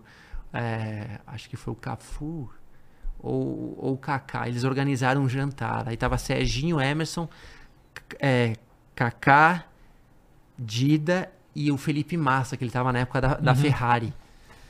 Aí eu falei, caraca, meu. Olha onde eu tô aqui. Aí eu peguei meu telefone e fiquei assim, ó. eu queria filmar os caras e filmar Gravar o Felipe, era, momento. o- era o cara, era Claro. o cara da, da Fórmula 1. Aham. Então esse foi o único momento. Então assim, tudo que aconteceu comigo, exemplo, de jogar ali, de ir pra seleção, de fazer, sei lá, na minha vida fora de campo, eu sempre vivi, nada foi nada foi é, é, como fala, arquitetado. Ah, Nunca foi arquitetado, sempre foi indo, indo, indo, indo, indo, indo. Só uma vez que com 19, 20 anos, o Beckham chega no clube e ele me olha, a gente começa, né, a conversar assim, meio que o meu inglês rasgando zero, mas assim, e a gente começa a jogar junto, ele fala assim, olha só, eu quero te apresentar uma equipe que a gente vai pra Los Angeles. Eu falei, tá bom, vamos embora. Aí o Beckham fui. chamou, você vai, né? Opa. É, o cara, imagina o Beckham, tá ali, o Só cara era... perguntando se você continuar. O cara é bonito daquele jeito mesmo, de perto? Meu, se você saber que eu uso o, o perfume que ele usava até hoje, É desde mesmo? aquele tempo, e eu não uso pra nada. Tá certo. E aí, o exemplo, ele chegou pra mim e falou assim: Pato, eu quero que você seja eu no futuro. Eu vou te dar toda essa estrutura. Aí Eu fui pra Los Angeles, conheci toda a estrutura dele, né? Eu, eu, eu, eu sentei com ele na, na mesa, com a Vitória, com todo o pessoal da, do Simon Furlan, que é o cara que cuida dele, da Spice Girls, tudo. Eu tô sentado assim, eu não tô entendendo muita coisa, mas eu, tava todo mundo ali e meio que ele falou: Olha, eu quero que você seja daqui pra frente eu no futebol. Caramba, cara. Aí o que aconteceu? A gente pegou meu, o avião com o meu empresário e falou: Não, isso aí não, você tem que pensar no futebol. Então, essa foi o único momento que poderia ter sido mais, Uhum. né? Ah, faz, um, faz uma coisinha aqui, faz uma ali. Só que não, eu acabei sendo. E aí, com 25 anos, como eu falei antes, eu comecei a entender um pouquinho mais os bastidores, como é que é. O exemplo. é, você tem que fazer um show aqui, você tem que falar uma coisinha aqui, você tem que fazer isso. E eu não sabia disso. Eu só queria o quê? Ficar em casa. Eu não saía pra noite, eu não fazia nada. Eu só namorava naquela época, ia em restaurantes e treinava e jogava. Eu não, não sabia. Pra você ter uma noção, nem Milão eu conheço bem. Caramba. Entendeu? Eu não- doideira, porque eu cara. ficava em casa e, e saía raramente pra conhecer. Um lugar que eu fui conhecer de verdade, que eu vivi, foi a China. Uhum. Quando eu comecei, meu, tô aqui, eu vou viver isso. E pra mim foi uma experiência assim. Que eu, se eu não encontrasse minha mulher, né, amor? Eu teria ficado lá uns 10 anos. É mesmo? É, Pô, é porque assim, é que a gente vê muito. Porque teve, teve essa fase que a China injetou uma quantidade de dinheiro insana e levou Foi. muito jogador lá. Agora a maioria já saiu, a coisa, né? Tá, agora tá na Arábia, né? A situação. É. É, mas a maioria, a maioria que gente, jogador que a gente. É a percepção, tá? Não é. Não tô dizendo que é mais, é a percepção é que os caras não vê a hora de ir embora de lá e voltar pro Brasil, sabe? E todos comentam, a gente já falou com alguns jogadores jogando na China, que realmente futebol lá é, é diferente, né? Cara, como, é como- como que foi? Abaixo. É, então, é porque eu acho que foi o Denilson que contou pra gente que ele falou, cara, isso aqui é. Qual é, Denilson? É, oh? Qual Denilson? Denilson do, do Ah, o Roberto. jogador, Isso, jogador. E que ele. Foi o Denilson que contou? Eu não sei. Algum jogador que foi pra. Eu acho que foi isso. É, que. Que fala que. é, que é, ele dizia. É, os jogadores falam que assim, na verdade depende mais de quantos jogadores chineses bons eles têm. Porque Aham, normalmente os estrangeiros eles, é limitado, né? E os estrangeiros são todos bons e tal. E, e fala que é uma. É di- diferente o futebol. Como é que foi pra você essa. Cara, é assim, o futebol campo, em si, né? parte técnica, alguns clubes têm alguma deficiência que é muito difícil de ter um cara que seja muito bom, tem caras que estão ali e trabalham. É. Só que você pega os maiores investidores, alguns times igual o Guangzhou, daquela época, né? O Evergrande, o, o Xangai, que é do Hulk, do, o Xangai também, o outro que era o rival, que era um azul. O Oscar tá lá ainda. Oscar Tá tá lá, ainda? aham. Qual que é o time dele? Ele é o Xangai CPG. Tá. Esses- Nossa, ele tá há muitos anos lá É, né, também. aí tinha um, tinha, um, tinha um time que era Beijing ah, Fortune. Só Uhum. o nome já falava o nome. É, o nome Fortune. já, é, o nome já entregou. Então, assim, os, os- os investimentos eram muito altos. Tinham transa- tran- eh, transições de jogadores lá, que, de chinês, que os caras eram bons, cara. São bons mesmo, assim, de muito dinheiro, que fica mais interno lá do que sai na mídia. Tem jogador lá que foi vendido por 4, 5 milhões de euros. Uhum. Então, assim, você não vê. Então, esses times que são as cabeças da, da, da, da, da- do liga? campeonato, da liga, se você for ver os chineses, são a maioria os, os times das seleções da, da China. Todos os jogadores chineses. Até então, um do, do time do Kaká foi jogar na Espanha. Então, assim, o nosso time era, era assim, cara, eu adorei jogar lá. Foi muito bacana, foi onde eu me preparei muito. Eu me preparei, eu cuidava da minha alimentação, porque o que, que acontece? Lá é aquilo, tem os chineses que dependem muito dos chineses, mas ao mesmo tempo, você vai num contexto, cara, você vem aqui, seu salário é exposto. Os caras sabem quem você é. Tinha cara que vinha, me abraçava e chorava. Nossa, você e o Ronaldo, pra mim, são os ídolos máximos. Eu falei, caraca, olha o carinho que o cara tem. Aí você vai na parte contratual, né? Que tem cara que, meu, recebe um, um salário super baixo lá pra fazer tudo que a gente faz. Então você olha pro cara e o cara, o que acontecia? Vou contar um papo muito legal. Aí esse meu amigo, ele- esse chinês que, que eu conheci lá, que era, virou meu amigo, ele, ele falou assim: vamos jantar na, no restaurante do meu tio? Eu falei, não, vambora. Imagina, o cara não fala a sua língua, ele quer fazer sua amizade, então assim, o cara tá com zero Como que interesse. vocês se comunicavam? Tinha um tradutor. O- O Ah, tinha um tradutor cara, ia, tá. é, o tradutor ia onde você ia, não podia dirigir. Aonde você ia, o tradutor tinha que estar junto. Entendi. Aí você olhava pro cara, meu, o cara não fala a tua língua, o cara tá com zero interesse, ele só quer ser, um, ser seu amigo. Então você vai no campo e fala, caraca, meu, não é possível. Porque o que acontece? Lá tinha uns bichos, né? Os prêmios que era pós-jogo. Uhum. Né? Aí eu volto no papo do restaurante. Então, assim, a vida deles, o sustento deles era o, o bicho pós-jogo. Uhum. Os times Entendi. chegavam lá e falavam, olha, Aham. se ganhar hoje, tem esse bicho.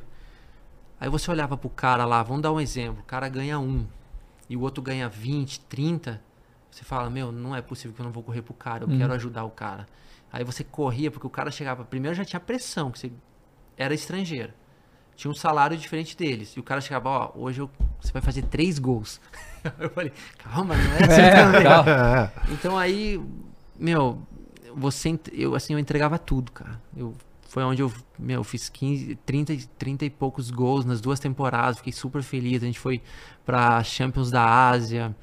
Foi muito bacana, tenho um carinho muito grande pelo pessoal de lá, jogadores. Aí voltando esse negócio do tio, aí eu tô lá, todo mundo jan- jantando, e tinha um negócio de gambei lá, né? Não sei se vocês conhecem o gambei, Ah. que é cerveja quente, o cara vem mesmo? e ele fala gambei, você tem que virar tudo. É mesmo? Se você não fizer, pra eles é ruim, eles não gostam. Fala, opa, então é tipo eu- uma ofensa, tipo um É, desrespeito. Isso, isso você mostra. Aí você coloca o copo assim, ó. Vamos pensar que esse é o meu copo. Ah. Se você vai colocar o copo, se você coloca assim, é falta de educação. Então, quanto mais baixo, mais humildade você mostra. Caramba, Caramba, cara. É, loucura. aí o que, que acontece? Isso é tudo bem, é humildade. Aí chega lá na hora de beber, eu não bebia cerveja, não Hum. sabia nada, ainda quente. e eu tinha que fazer gambê com 30 jogadores. Nossa! Aí os caras bebiam, bebiam e vinha gambê e vai gambê. Eu falei, tô mal aqui. O cara falava, pode vomitar e toma, pode vomitar e toma leite. E os Leite? ca- é, os caras tomam leite. Depois que eles ficam um certo ponto, eles vomitam, eles vão tomam leite e aí, meu, pegaram de novo. Caramba, cara. É, aí eu fui nesse restaurante desse cara, desse menino que jogava. Aí tá todo mundo lá conversando, vai um suadeiro, uma máquina de ar aqui, ó. rojando, é, saindo o ar pra, pra dar uma, uma geladinha no, no lugar. Aí eu tô olhando aquele cara lá no fundo assim, velho. Ah. Né, fazendo assim, assim, eu falei. Falei pro tradutor, meu, o que que aquele cara entrou aqui no restaurante e tá ali? Ele falou, não, esse aí que é o chefe da cozinha. Nossa! Mas assim, é, foi Caramba, uma experiência cara. que eu falo pra minha mulher, eu quero levar ela lá, eu tenho saudade de lá, que foi incrível, cara. E o, o nível prejudicou bastante também com os investimentos, mas continua legal. O Oscar tá lá, tudo, tem uns caras bacanas. Ô, Pato, escuta, assim, porque assim, a gente sempre fala isso, né? Às vezes o jogador ele vai pra esses países e realmente, cara, faz o pé de meia, né? Que a gente chama de farm aqui. Vai lá fazer o farm do cara, o que tá certo, né? O jogador é, é isso aí mesmo, tem que aproveitar. Cara, é, tem essa parada de tipo assim. Porque tem jogador que diz pra mídia, aí entra no que a gente falou. Fala uma coisa pra mídia, mas o cara sente outra. Esse bagulho de pressão de torcida. E eu não tô falando de agressão, essas merda que tem no Brasil que a gente sabe que, que é foda. Mas, por exemplo, a parte da pressão da torcida. Pô, você tem que jogar bola, vambora. Coisa de, de time grande. Você sofreu no São Paulo, você sofreu no Corinthians, você sofreu nos outros clubes que você passou. Jogar na China e não ter essa pressão absurda é bom? Então, Ou você sentiu falta dessa parada de, porra, vagabundo pegar no teu pai e falar, vamos lá, patô? Não. ah, e eu falo pra você assim que uma das experiências mais bacanas dentro de campo foi muito ali. Ah, eu adorei, fiz, eu paguei um preço mesmo. Tinha um, eu peguei duas comissões técnicas, tanto do Paulo Souza que veio pro Flamengo e com o Canavarro. Eu peguei um cara que era espanhol, que era da comissão do Paulo e do Canavarro era um italiano. E os caras adoravam treinar, porque pra você no futebol, o, o chinês você tem que colocar uma limitação nele, né? Que ele entende do modo de viver dele, mas ao mesmo tempo tem que exigir dele também. E eu, eu vesti a camisa, falei, meu, vambora. Eu treinava depois, então assim. Só que eu lembrei de uma. E tinha muita pressão, porque quando o torcedor chinês não gostava, lá eles viravam de costa. Caraca, é mesmo? Então, assim, na hora que ele virar de no costa. estádio, os caras viraram de costas, É. que doido. E na hora que ele vira de costas, você já entende, meu, cara, algo tá dando errado aqui, velho. Mas tinha, tinha gente, mas eu não entendia. Por que, que eu não entendia? Quando eu fui jogar no Chelsea, é, eu, eu peguei o Diego Costa, né? O Diego Costa era o atacante também. E aí a- ele tava bem, fazia gol, a torcida xingava ele, o- a TV xingava ele, todo mundo, uma confusão. A gente chegou, ô Diego, deixa eu fazer uma pergunta aí, meu. Você não, não vê que estão te xingando, a torcida, o que, que você faz? Eu falo, ah, meu, primeiro eu não falo inglês. Já ajuda bastante. Então, assim, nós estamos num país que aqui é, é só a língua. Então, assim. Qualquer é, coisinha já, já. Cara, não tem como. Não tem como você ah, não saber do momento que tá o, o time. Por quê? Hoje tem a rede social. Sim. Hoje, por exemplo, pai, mãe, irmão, irmã tem rede social. Uma hora ou outra você postou eles. Então, assim, se você se priva, pega uma, uma pessoa que cuida da sua rede social, alguém vai ter a mesma pressão. Alguém vai xingar, você vai ter a sua esposa, vai ter família. O exemplo na escola do filho. Aí o exemplo, um menininho lá que escutou o pai, chega no filho e fala: Pô, teu filho, pai é ruim. Aí o menininho chega: Pai, mas você é ruim? O menininho me xingou porque aí começa. Então, assim, não tem como você não fugir da, daquilo. Tá. Você consegue escutar. Você tem gente igual eu, às vezes eu gosto de olha- olhar, eu gosto de ir lá ver.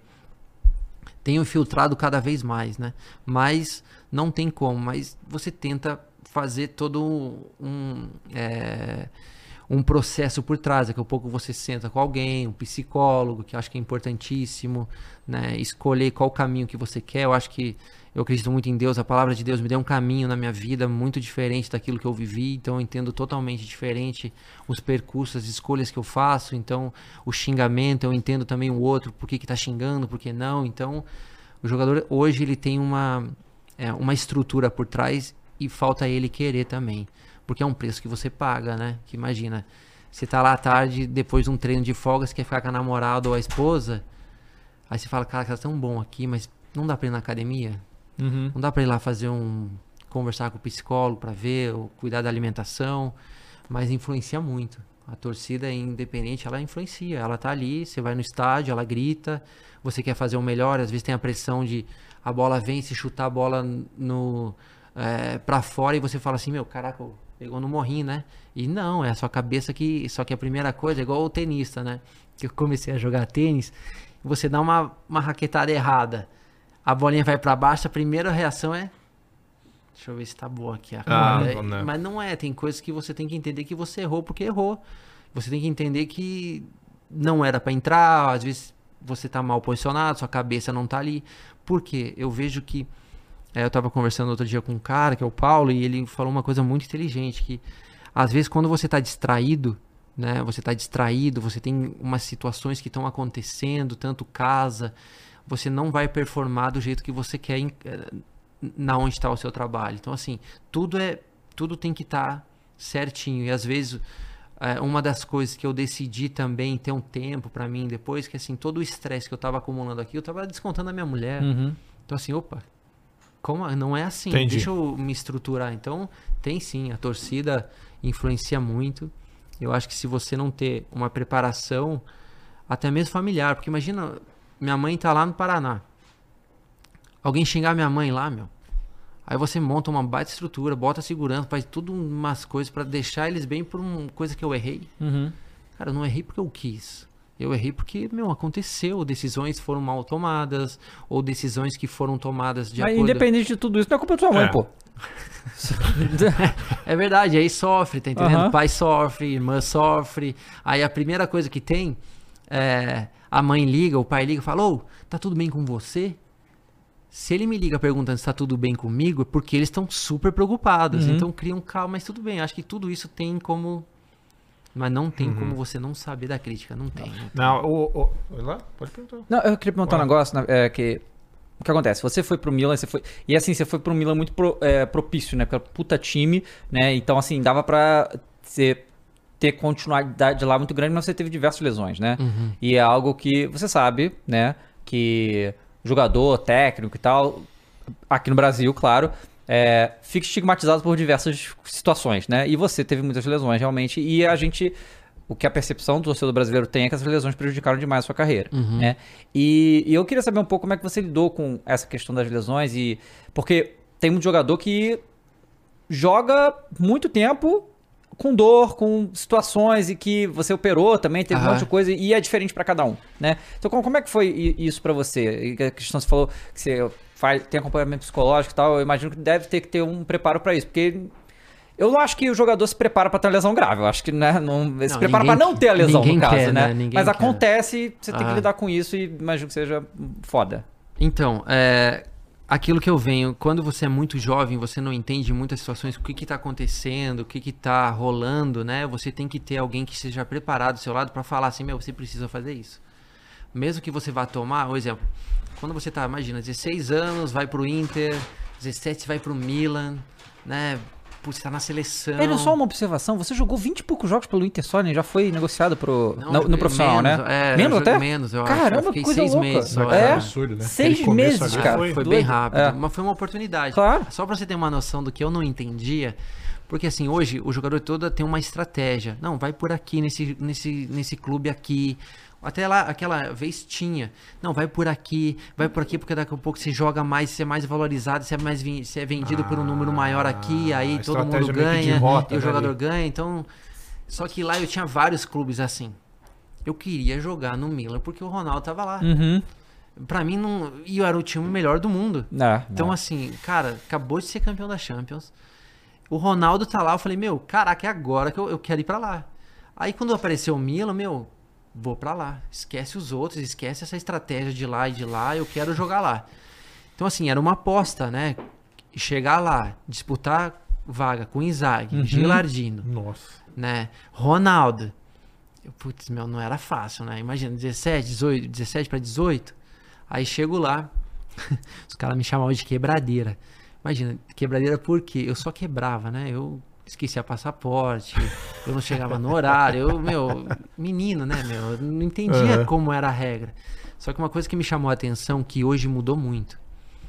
Eu lembro que quando eu cheguei lá, cara, era muito respeito.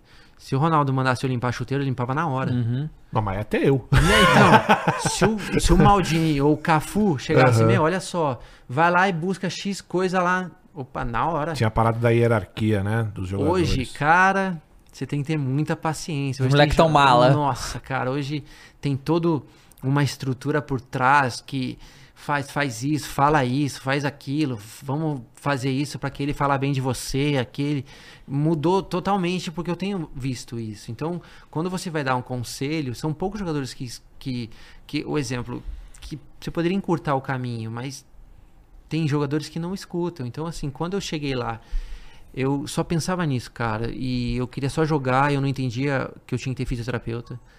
Eu tinha algum tipo de lesão, eu sentia que fazia parte. Mas o que aconteceu? Começou a dar sequência. Muitas das lesões que eu tive, te dar um exemplo. Quando eu acabo, eu tive um período de lesões, bastante lesões. Quando eu volto pro Corinthians, é, eu volto pro Corinthians porque eu queria voltar pro lugar onde tinha o melhor fisioterapeuta. Todo respeito aos outros, mas eu não entendia que naquele momento o melhor fisioterapeuta que tinha era o Bruno Maziotti. E eu queria voltar aonde ele estava, e foi o Corinthians. Aí eu chego lá, ele faz todo uma- um trabalho pra mim sobre parte de estrutura, tudo. Ele falou assim, Pato, você só tá desequilibrado. Desequilibrado. Os caras me levaram num, num- numa clínica pra tirar um músculo pra ver o que, que eu tinha, né? Porque lá no Milan, quando eu comecei a machucar muito, eu comecei a perder a confiança no meu corpo. Uhum. Eu, eu, eu Putz, acordava. Isso é, isso é ruim demais. É, eu acordava e Nossa. falava assim, meu, será que eu vou jogar de novo? Ai, será que hoje eu vou machucar?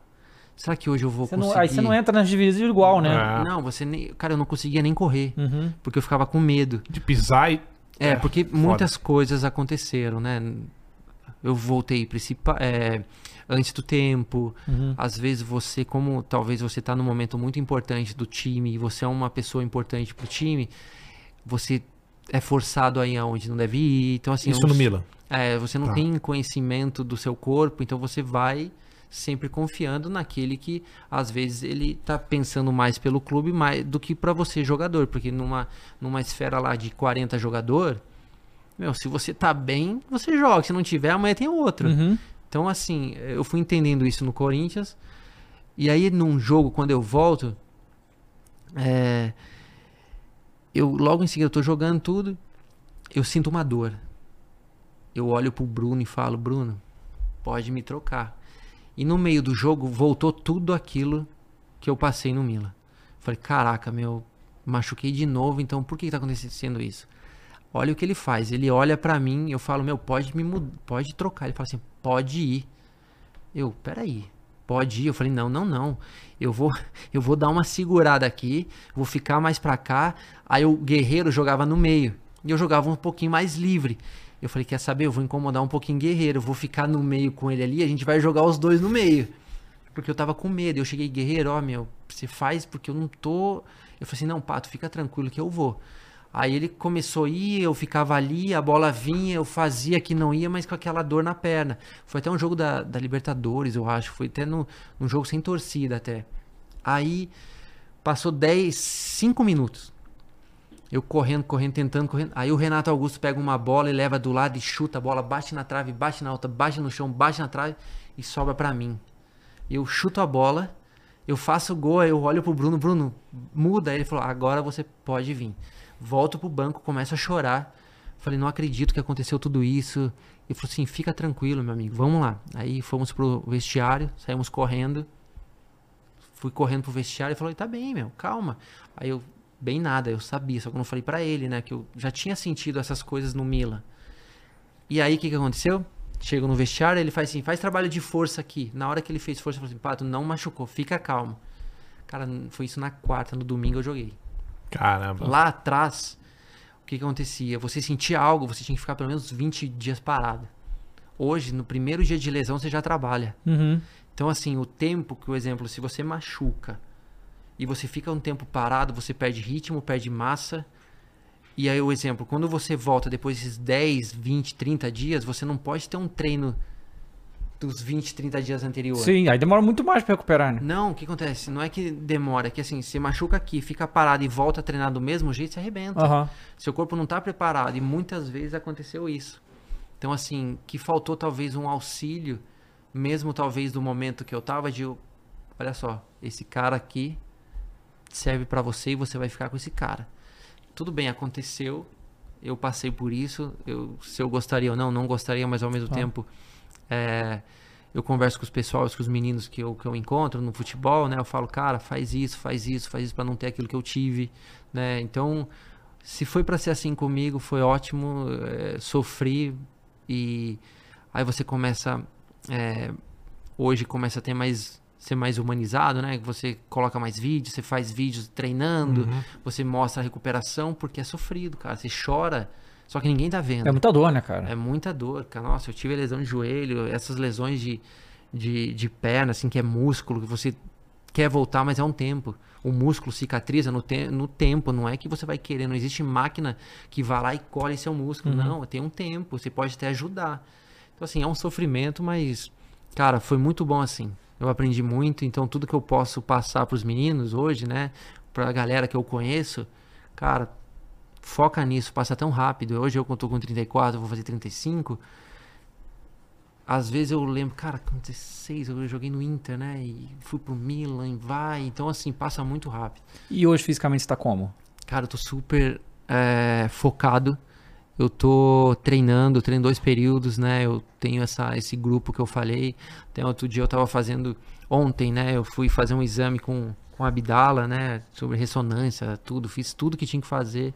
Tô 100%, tô bem, tô me preparando para que eu possa tomar a decisão. Porque se eu não me preparar, às vezes a gente tem que pagar um preço. Por uhum. exemplo, meu filho tá crescendo, né? Nós estamos tá em casa. Tem um mês e pouco. Um mês e pouco, não só agora. É, legal. Então, assim, tem períodos que de manhã, um exemplo, eu não fico com ele porque eu tenho que treinar. Só que eu tô pagando um preço porque, assim, ou eu pago agora, ou eu vou ficar sempre enrolando. Fui nutricionista outro dia, o cara falou assim: Meu, caraca, hein? Em um mês aqui você só vai comer isso. Eu falei: Não, calma aí. Aí eu cheguei pra minha mulher ontem falei: Amor, olha só. Eu vou ter um pouco de. Vai mudar um pouco o meu humor, né? Que eu tô tirando carboidrato algumas coisas, então ela, não, fica tranquilo, porque eu preciso pagar um preço. Se eu não pagar esse preço agora, quando que eu vou pagar para entender se eu quero jogar ou não? Uhum. Se eu quero ser profissional? Então, cara, eu tô super focado, treinando, fisioterapia, fisioterapia, nutrição. Então é Vamos, vamos, vamos indo. Vai indo. Se a vontade dele. No, Pato, eu escuto você falar, cara, e é. E realmente, quando você conversa com o jogador, ele passa uma visão e você que viveu isso é, pode dizer melhor do que ninguém. E antes da gente entrar no assunto Coringão aí, já que uhum. você puxou o Corinthians. Pode, pode falar. pode. Tô preparado, pode, pode. Porque tem muita coisa aí que tem, fizeram e, é, umas. E eu, eu quero falar de tudo isso com fizeram você. umas coisas eu aí. vi que... tudo, cara. Eu, eu, vou te perguntar tudo. Uhum. É, mas quando foi que você percebeu, cara, que essa parte de lesão lesão, é, ou se você teve isso, esse, esse ponto, que, pô, puta, as lesão tá, tá, tá, tá me atrapalhando, cara. Às vezes não tá atrapalhando a minha carreira, o, a projeção da minha carreira, porque você estourou como um fenômeno e aí passou a ter algumas lesões que, assim, a visão que eu tenho é que você, acho que você deve ter essa visão também, uhum. que você era muito, uhum. muito, muito absurdos. E essas lesões atrapalharam diretamente. Quando foi que você se é que teve, quando foi que você teve esse ponto? Putz, isso aqui tá me atrapalhando demais, cara. Era pra eu ir cara. muito mais do que eu fui, essas porcarias, essas lesões estão me atrapalhando. É que assim, uh, até então eu comecei a entender um pouquinho mais do que é pra ser e aquilo que às vezes a tá. gente não consegue evitar, né? É óbvio que se eu chegar para você e quando eu, eu, chego no Corinthians eu encontro o Bruno, o Bruno faz um trabalho comigo de um mês que resolveu dois anos que eu tava machucando, meu, como assim? Eu passei dois anos praticamente, sempre vai e volta, sensação vai e volta, vai e um volta. Tempo... Não, mas nem sensação, porque você fica assim, cara, agora eu tô bem. Então, assim, você não pensa no passado, tá. você pensa, meu, vambora. Até então, quando eu machuco ali, né, né, nesse dia, eu não lembro, eu não tive lesão no Corinthians. Depois eu vou pro São Paulo, eu tive uma lesão. Então, assim, o preparo que eu tive no Corinthians, eu consegui dar sequência eu falo até hoje, falo para todo mundo. Então, assim, o trabalho que eu tive no Corinthians, a tanta força, tanta coisa que eu fiz, fez que eu performasse tanto no Corinthians como no São Paulo, que no São Paulo eu dei sequência. Então, assim, eu entendi que, meu, você tem que estar tá treinado. Você tem que estar tá preparado, você tem que entender. O exemplo, eu comi arroz, feijão, carne, frango, macarrão aqui no, no Brasil. Naquela época, os caras chegaram no meio e falaram: Meu, você gosta de massa? Massa é macarrão. Eu falei: Gosto. Eu só comia isso. Eu comia macarrão, eu falo até hoje pra minha mulher, se for depender de mim, eu como isso pro resto da minha vida. Então, assim, tem coisas que você tem que, hoje, entendendo mais, até então, quando eu chego quando eu tava. Ah, é, quando eu tava no, no Chelsea, né? Quando eu começou a passar todas aquelas situações que eu passei no Chelsea, eu falei assim, quer saber, eu vou conversar com o Boneira, que ele joga no Vila Real. Eu falei, Boneira, liguei para ele, falei, Boneira, é... seu treinador aí não precisa de um 9, não? Aí ele falou, sério, você quer? Eu falei, cara, vocês viram, eu tô aqui no Chelsea, tô aqui, tá fácil daqui, né? Aí ele bem assim, vou falar com ele. Aí o Marcelino, ele voltou pro Vila Real. O Marcelino me ligou, olha, Pato, olhando tuas fotos aqui, meu, você tem que emagrecer uns 6 quilos, velho. Eu falei, por Como? foto? o cara é um monstro. É. Aí eu falei assim, Caramba, eu falei, sério? Eu falei, pô, professor, você tá falando que eu tô tão mal assim? Ele falou, não, aqui é assim, a Espanha, ou você tá forte. Se você for ver os jogadores da Espanha, são todos finos. Eles são fortes. Se você for ver o cara sem camisa, os, meu, os caras são trincados, mas se você for ver ele pessoalmente, são finos. Aí o cara falou assim, a gente quer cara fino e ágil aqui na Espanha. Eu falei, tá bom. Cara, demorou, demorou uma semana eu, cara, não comia nada praticamente, treinando super forte, emagreci. Então, assim, cara, quando você tá preparado, você consegue evitar lesões, mas como é um futebol de contato, muito esforço, temperatura, você precisa. To... Você tá correndo risco. Futebol, quando tem contato, qualquer... você tem risco. Uhum. Você não quer machucar. Então, assim, você consegue evitar muitas lesões, né? Então, praticamente naquele tempo do Mira, eu não era preparado. Eu era um jogador porque eu gostava e, e, assim, não é que naquela época não tinha toda essa demanda de um super atleta, né? Uhum. Aquela época você olhava os caras lá, meu, meu. Por exemplo, os caras estão aqui, não vejo um trabalho extra. O único que treinava extra era o Cafu. Uhum. Os outros, cara, era, meu, viviam a vida, vinham, treinavam e jogavam. Então, assim, eu fui... O Ronaldo conta pra gente que ele no ele aprendeu a fumar lá com, com o Zidane, com os caras no vestiário. Meu, assim, é, tipo... lá no Milan, um é. exemplo, tinha jogadores que tinham um quartinho para eles. Uhum. Entendeu? Então, nessa época eu não entendia muito dessa parte que tinha que ter um, um fisioterapeuta, que tinha que ter. Mas, imagina, eu ia para casa, comia lá minha massinha, dormia, voltava. Então, a, le, a lesão lá eu entendia assim, meu, caí. Vou esperar o tempo para me levantar e vambora. Então, todas as voltas de lesões eu sempre pensei assim, uhum. nunca pensei. Começou... O tempo que tinha perdido, essas coisas. Não, não começou a ficar mais sério quando eu comecei a, a sentir que, caraca, talvez uma transição quando o Paris veio para me contratar, talvez mudando, indo para lá, talvez poderia ter dado uma mudada, trocar de ambiente, né? Porque muitas coisas lá também aconteceu, né? Teve muitos estresses. Eu namorava com uma menina que aí tinha uns estresses lá do dirigente, clube, jornal, então. Só que eu não entendia nada, cara. Eu só tava vivendo o um momento e eu só queria ser feliz. Você só tava jogando bola eu e só... namorando a menina. não, e, e ela, e ela tinha influência em algumas decisões. Uhum. Então isso criava algum desgaste, talvez, com quem tava lá. Né? Então, só que eu não entendia esse movimento. Por exemplo, a mim não entendia se ela era dona do clube ou não. Uhum. Isso eu não eu, eu não, não vi assim. Só era um pouco, talvez, né? Oi? Ela era um pouco, talvez, né? Não, era super influente, é. mas ao mesmo tempo tinha um cara que era muito influente, uhum. que era o Galliani, que era o braço direito do Galliani. Então, teve muitas situações que talvez ela veio para mudar e deu os embates e você vai sof... uhum. no meio dessa guerra aí, quem, quem é um lado menor sofre. Então, é, deu muitas situações que foi um aprendizado, né? Foi um aprendizado, foi muito bom aquilo que eu vivi lá no Milan foi uma experiência muito bacana, mas ao mesmo tempo uh, a lesão mesmo eu só fui entender que é isso que eu passo pro aprendizado uhum. para os meninos. Eu fui, eu fui aprendendo, fui aprendendo que é, hoje você tem toda uma estrutura. Se você não tem, cara, é muito difícil de chegar aonde esses caras estão, né? Melhor, de, melhor do mundo. Uhum. É, se for ver os melhores do mundo aí hoje, vamos pensar assim o Messi. Liguei para um amigo meu, falei, mano, como é que é o Messi? O cara falou, meu, o cara é, o, é talento. Uhum. Se perguntar para ele fazer aquilo, isso, isso, treinar, lá, lá, lá, não vai fazer. Mas na bola ali, esquece. O cara é fora de série. Mas se você colocar na lista dos do segundo, terceiro, quarto, quinto, sexto, sétimo, oitavo, os caras são super, super atletas. Atleta. Entendeu? O Messi até ele existir ali no futebol, o melhor jogador do mundo, melhor jogador magia, tudo é ele. Mas um super atleta tem os caras que estão vindo aí, cara. O Ronaldo continua, ele é um super, tem o Haaland que tá vindo, uhum. tem o, Vini Júnior que tá dando, né?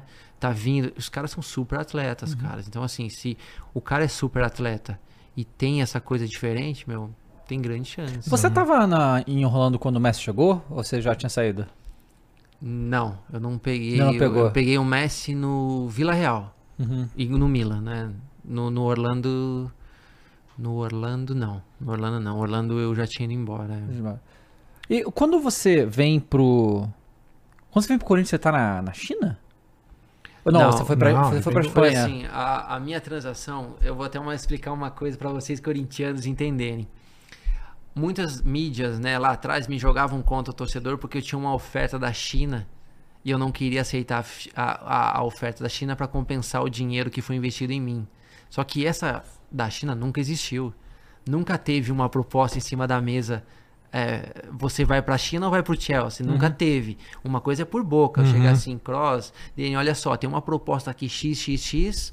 A única que tinha real era do Chelsea. Pô, jogador jogar no Chelsea, uhum. voltar para Europa, meu, nas aquelas que eu tinha, que era só do Chelsea, meu, eu vou pro Chelsea. Uhum. Entendeu? Eu vou pro Chelsea e vou viver lá e vou jogar lá. Aí... Esse, esse contato que teve para você vir pro Corinthians, para você vir.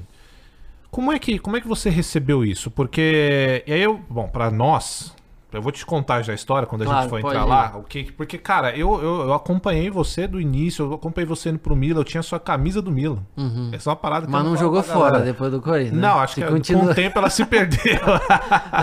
eu acompanhava mesmo. Uhum. É, e depois eu até conto essa história, mas assim, é, pra gente, muito bom. Mas geralmente o jogador tem essa de, pô, sair da Europa e voltar pro Brasil é um. Eu tô regredindo na minha, na minha carreira. Uhum.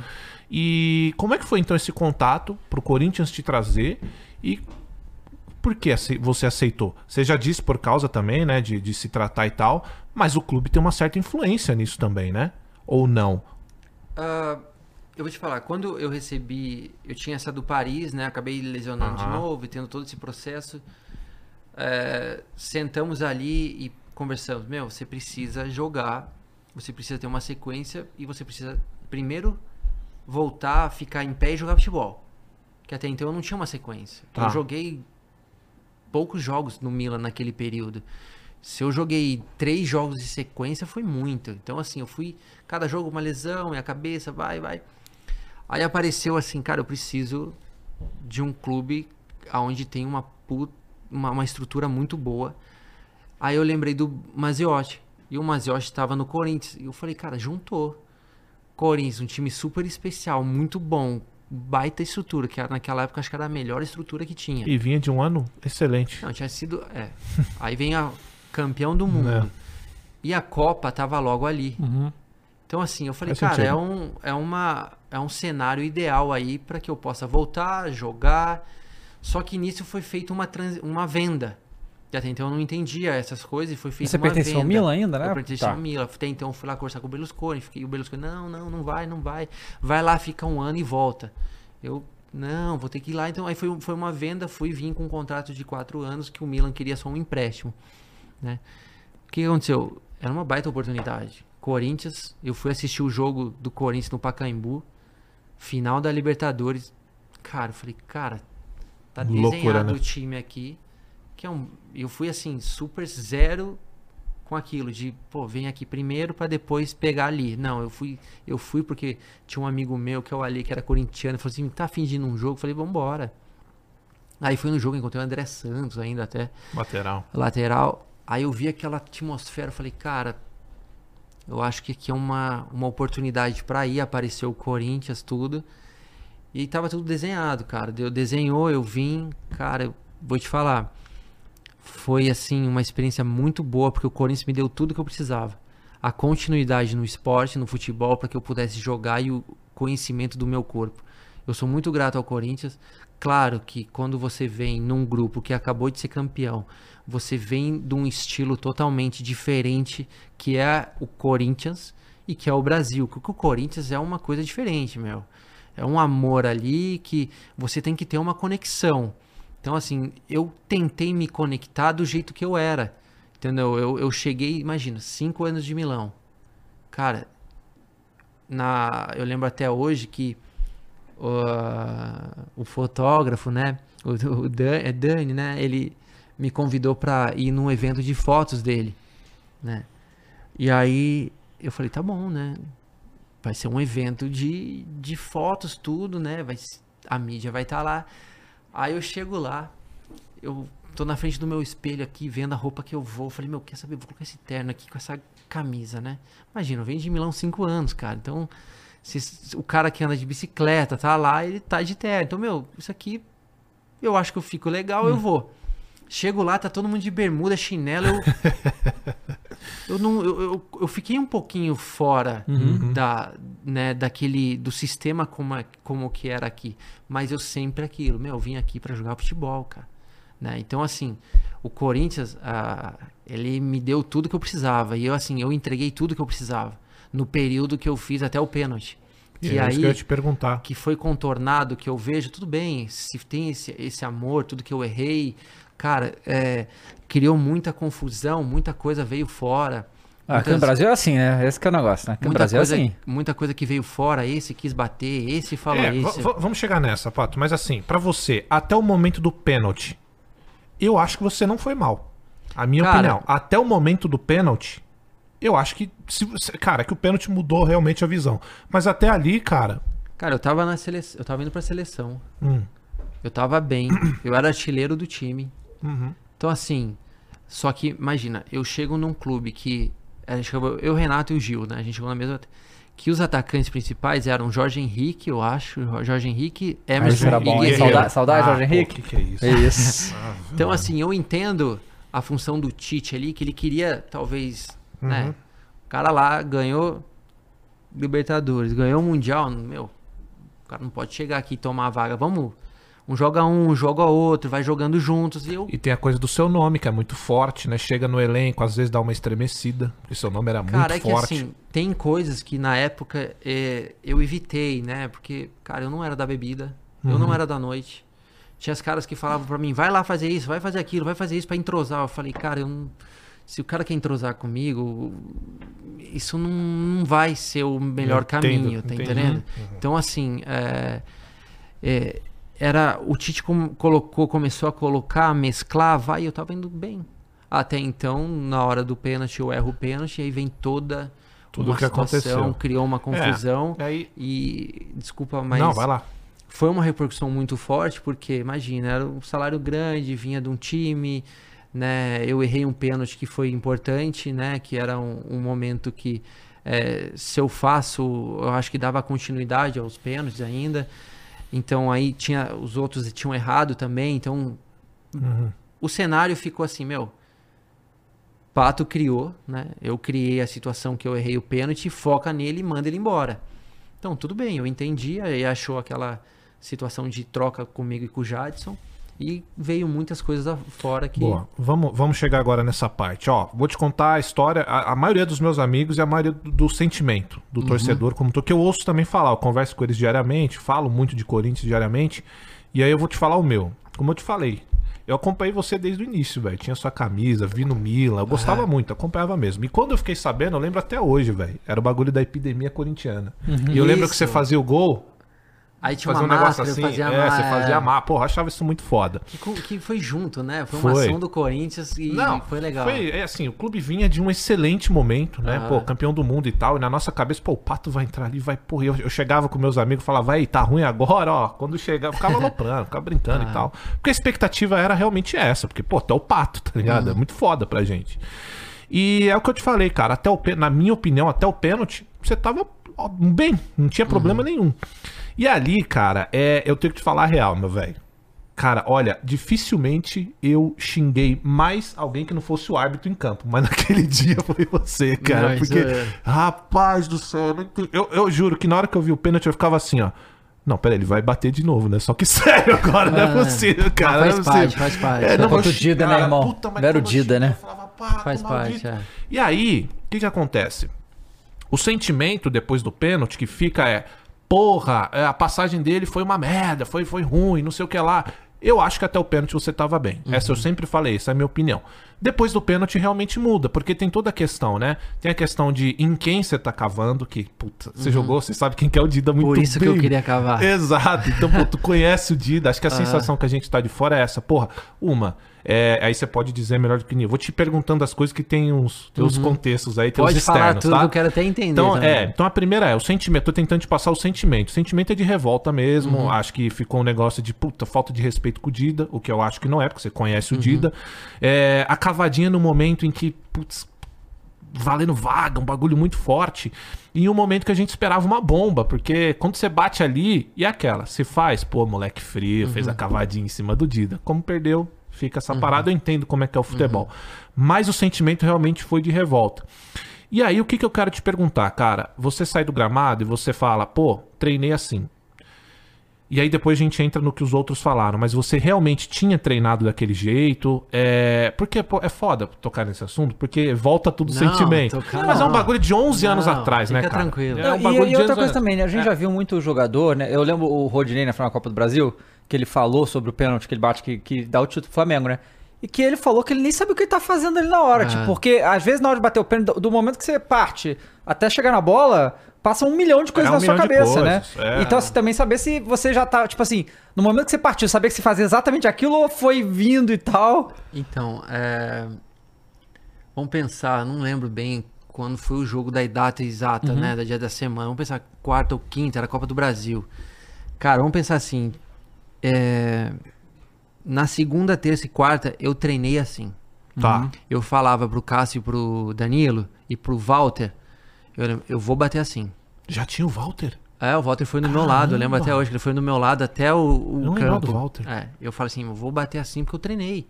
E todos os pênaltis que eu bati no treinamento, eu falei, vou bater assim porque o Dida, eu sei que ele ele é grande, ele vai se esticar e a bola vai vai passar. Então assim, na hora que eu que, que vai indo, né, a situação, eu tô lá no campo, né, eu não queria que chegasse aos pênaltis, né, mas eu tô ali me esforçando, vai e acabou indo pros pênaltis. Na hora que eu pego a bola, eu falo, cara, eu vou fazer isso que eu, que eu, que eu, que eu treinei, eu, eu fiz. Tinham errado O pênaltis exemplo- antes, né? É, tinha errado os, os pênaltis antes. Tá. E eu falei assim, cara, eu vou bater do jeito que eu, que eu falei que ia bater. Porque a, a, a intuição minha ali na hora, eu falei, meu, cara, eu vou continuar. Porque se eu trocar aqui, pode dar ruim. E eu pego a bola, na hora que eu vou cavar, eu erro a força e a bola sai fraca. Ah, e ele dá tá. tempo de ele se. Na hora que ele faz isso, eu não. Ele se recuperou. Ele não, ele, ele foi, mas ele não foi e, e dava Tá. tempo pra ele voltar, ficar em pé e a, e a minha cavada foi errada. Então assim, eu sei que criou um, um mal-estar, foi muito ruim. é, ah, eu sei o quanto foi re- teve revolta, torcedor que esperava, acho que ele cria uma expectativa, é, é torcedor, você mexe com uma coisa que que ele tá ali, ele tá dando o máximo pro clube, mas assim, a primeira coisa que tem, o jogador nunca vai querendo errar. Né? Ele não é que por sacanagem, foi assim, Claro. ah, quer saber? Vou errar. Imagina. Naquela época era o Grêmio, cara.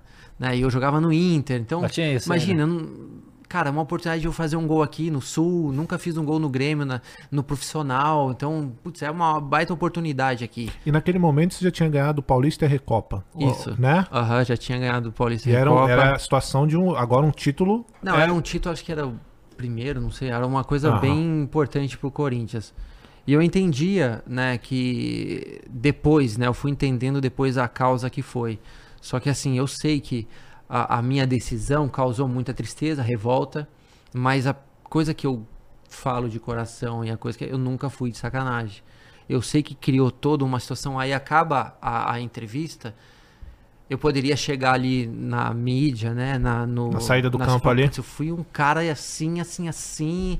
Eu poderia chorar, fazer todo uma, uma, um, um- um teatro que todo mundo fala, mas eu fui querer ser eu mesmo. Falei, pessoal, eu errei, eu, eu, eu treinei assim, e isso soou mal. Então aí vou pro vestiário, tem toda uma, uma Tá, é, discussão. Vamos lá. Aí você chega no vestiário. Uhum. É, e aí a gente entra nas partes aí que falaram. Então, Uhum. assim, é, os jogadores a gente sabe quem falou, né? Então, um, eu vou falar o nome, você não Pode- precisa pode falar. falar, Então, um é o falar. Douglas, que jogou lá, jogou muito, por sinal. E é um cara que me parece ser muito maneiro e tal. E ele diz, ele dá aquelas declaração, declarações que a gente sabe, que a galera ficou puta com você, Claro. que, pô, quando se juntou ali, a galera queria te bater. Inclusive, que o Danilo ficou muito puto, que, segundo a galera ali, você não treinava desse jeito. É o que ele deu a entender. Então, assim. Primeiro, quando você chega no vestiário, os caras tentaram te bater mesmo? Tava todo mundo puto, Cara, queriam bater ah, em você, fisicamente? É assim, ah, quando eu chego, tá todo mundo triste, eu vou pro meu lado, aí eu começo a chorar, começo a ficar triste por ter perdido, não- eu não eu não tava vendo a consequência de tudo aquilo que estavam falando fora, Tá. né? Irresponsável, errou, isso, isso eu não tava prestando atenção nisso daquilo que era. Eu prestei atenção de sair até, né? eu, tinha, eu tava com o peso de ter errado e de ter perdido. Eu comecei a chorar, tudo. Só que não teve nenhum movimento, cara. Nenhum movimento, cada um nos seus grupos. Se eles falaram entre eles, nunca aconteceu algo de vir a- e querer bater ou, Tá. ou de segurar. A única vez que eu lembro que eu quase apanhei foi o Fernandão, que o Edinho segurou ele. que, que eu falei assim, vai lá marcar. Aí ele, que moleque? Você tá falando comigo? Imagina, eu com 16 anos. Ele, que moleque? Você vai ver então no vestiário. Ele veio brabo. correndo. Caramba! Aí o, o Edinho segurou ele. Essa única vez. Essa é do Corinthians, eu não. Não, assim. Pra mim, não aconteceu nada. Assim, desse nível de querer bater. Se eles conversaram entre eles, ou se aconteceu isso, isso. Cada um fala o que quer e fala as verdades que eles sabem. Aí a, a bronca do Tite rolou. Ele chega em você e troca uma ideia Cara, pesada. ah, esse é um papo que, já que você tocou, um exemplo. Eu admiro o Tite, ele é um baita treinador, um baita ser humano, Uhum. né? Mas nesse momento ele errou. Por, Por quê? quê? É, não nesse. Nesse ele foi leal. Ele era o. Ele... Na saída do jogo não, ele, ass- não, ele não errou. não nesse, mas Tá. depois dos anos ele foi e errou. Sobre esse assunto É, ele errou depois. Esse, sobre esse Entendi. assunto. Porque lá na hora ele fala assim: olha, tudo que tá, vai ser falado aqui vai ficar aqui. E ele começou a me xingar, a falar irresponsável, tudo meu. O cara é o. Meu, o cara é o, é o treinador, eu baixei a cabeça e tem razão. Eu errei, eu fiz, tudo bem, pode falar. Só que depois passou anos, ele foi e escreveu no livro dele uma coisa que ele falou que, Que não ia, que não ia falar. publicar. entendi. Então, assim, o que, que é, sabe? Ah, sim, entendi. Ele, né, ele Entendeu? falou pra Se não ele sair dali que e não depois fala ali, publicou. vai falar no livro, pra quê? Aham. Mas tudo bem. Eu acho que é justo é, uma cobrança ser responsável, tudo. Eu acho que criou um, criou um clima no Corinthians com tantas essas coisas vindo que criou um mal-estar dentro do grupo, porque eu não consegui. Até então, no outro jogo em seguinte, a gente foi jogar contra o Fluminense, eu bati um pênalti e fiz o gol. Aí teve um pênalti que eu bati forte e fiz o gol. Então, assim, é, eu tentei resgatar uma coisa que veio na minha cabeça. Milan Champions League contra o Liverpool. Ganhando de 3 ou 2 a 0, não lembro. O, o Liverpool foi, empatou e ganhou nos pênaltis. Não sei se vocês lembram dessa situação. Aí o Shevchenko tenta cavar e erra. E aí o que acontece? Ele fica no Milan. Ele dá a volta por cima e é campeão da Libertadores, campeão da Champions. League nos pênaltis de novo. Então assim, eu criei isso na minha cabeça. Cara, agora, putz, eu criei uma baita situação, eu espero que né, eu, Eu tenho tenho uma, eu, não, tenho uma por cima. sequência de, né, eu errei, eu quero, Aham. até então quando tem o pênalti de volta, eu vou, faço, só que já tinha criado um clima que tava Insustentável. insustentável. E aí é, aquilo que eu imaginei Você acha que cabeça, dentro do grupo ali, desculpa te interromper, você acha que dentro do, gru- do grupo ali, a galera ficou tão chateada? Porque assim, é, você deve ter escutado, tem negócio tipo assim, é, do bicho, por exemplo. Ah, o pato ganha milhões e eu aqui, pô, tava dependendo dessa grana pra tal bagulho, o cara vai lá e me cava o pênalti. Você acha que pelo. Pelo alguns do grupo terem ficado chateados com você, exageraram nessa parada de tipo levar adiante uma parada que poderia ter morrido ali com uma conversa? É que assim, eu acho que ah, o único que falou do bicho foi o Danilo.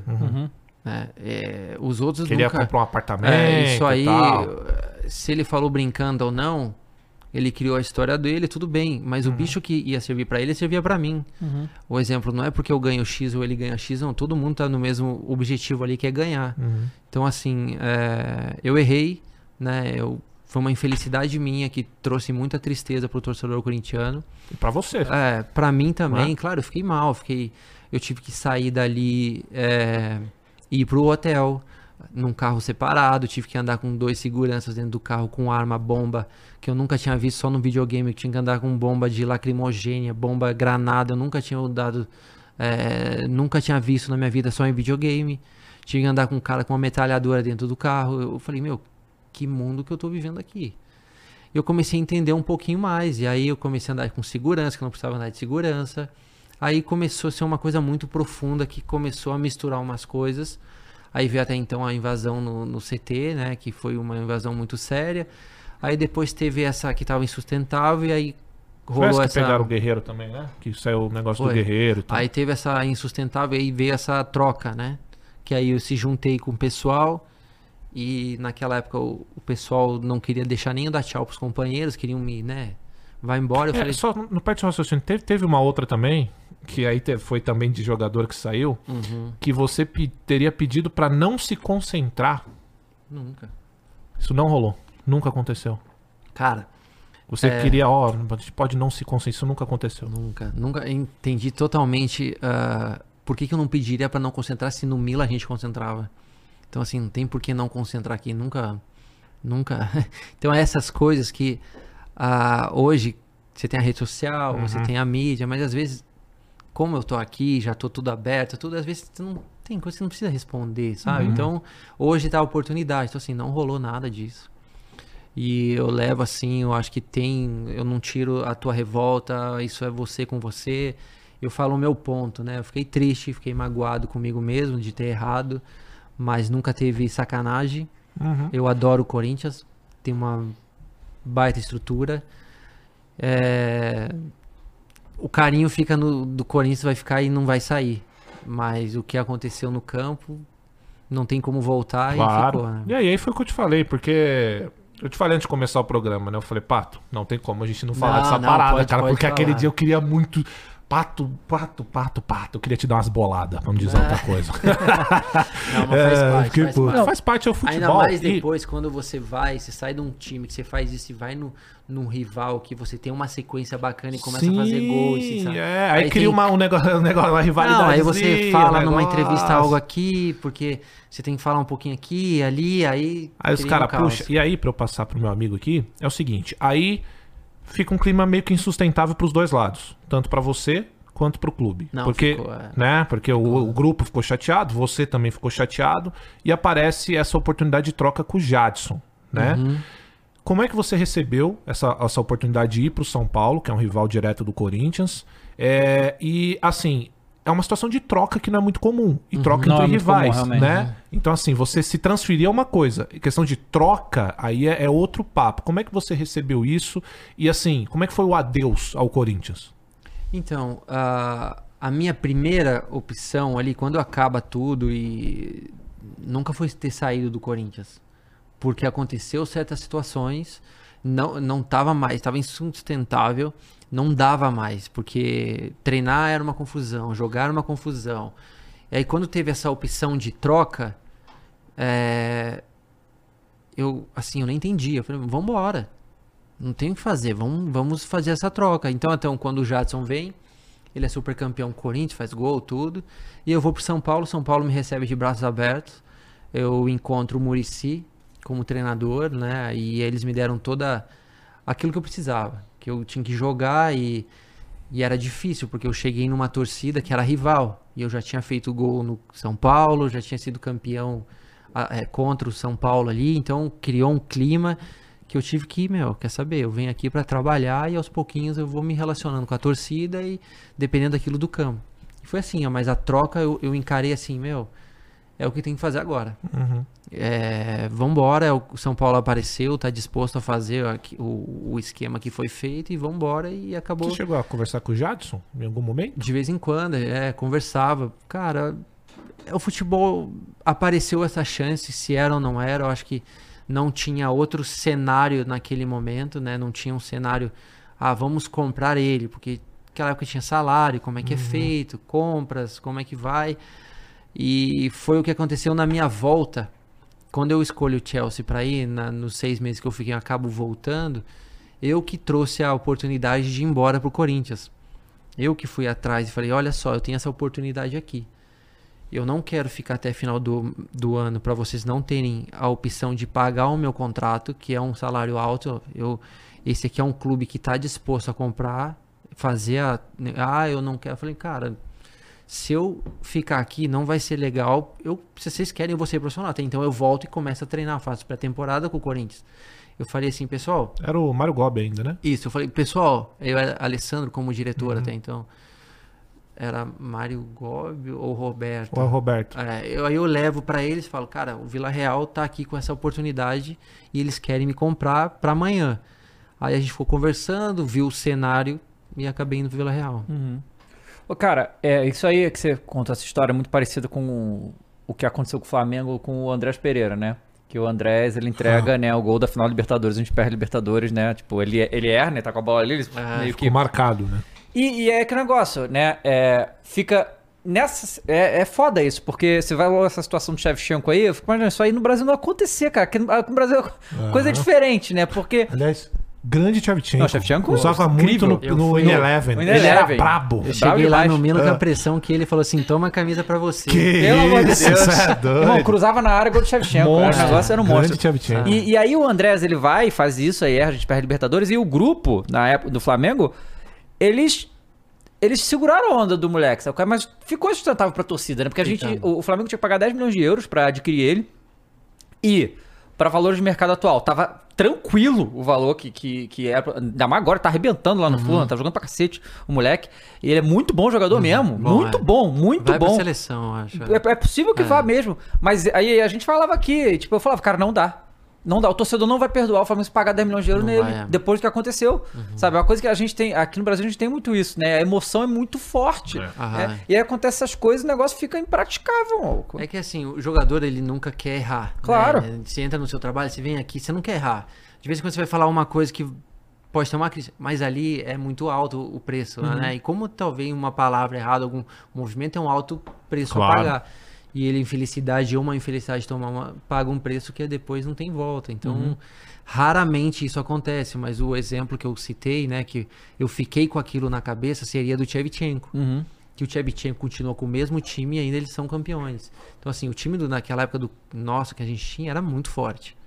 Imagina, se via ali, era Gil, Paulo André, Fábio Santos, Alessandro, tinha Ralph, tinha Renato Augusto, Paulinho, Paulinho. eu, Paulinho, eu, Sheik Sheik. e Guerreiro e João, é, Jorge Henrique. Jorge Henrique.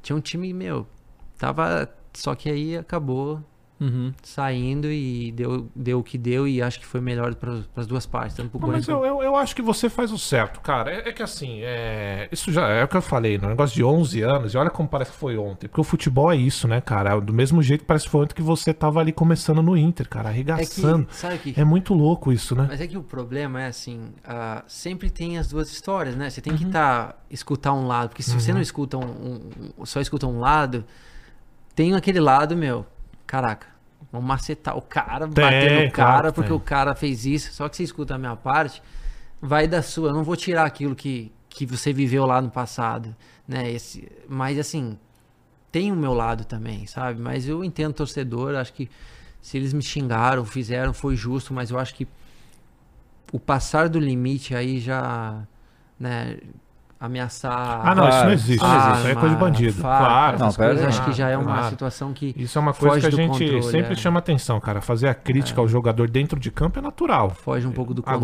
Agora, é. ameaça a família é o que você falou aí. Ameaça a família, ir atrás de esposa, de filho, isso é coisa de bandido, não é aí, de foge, torcedor. aí foge um pouco do contexto, porque ah, o que aconteceu com o Fortaleza também, Sim. né? Um exemplo.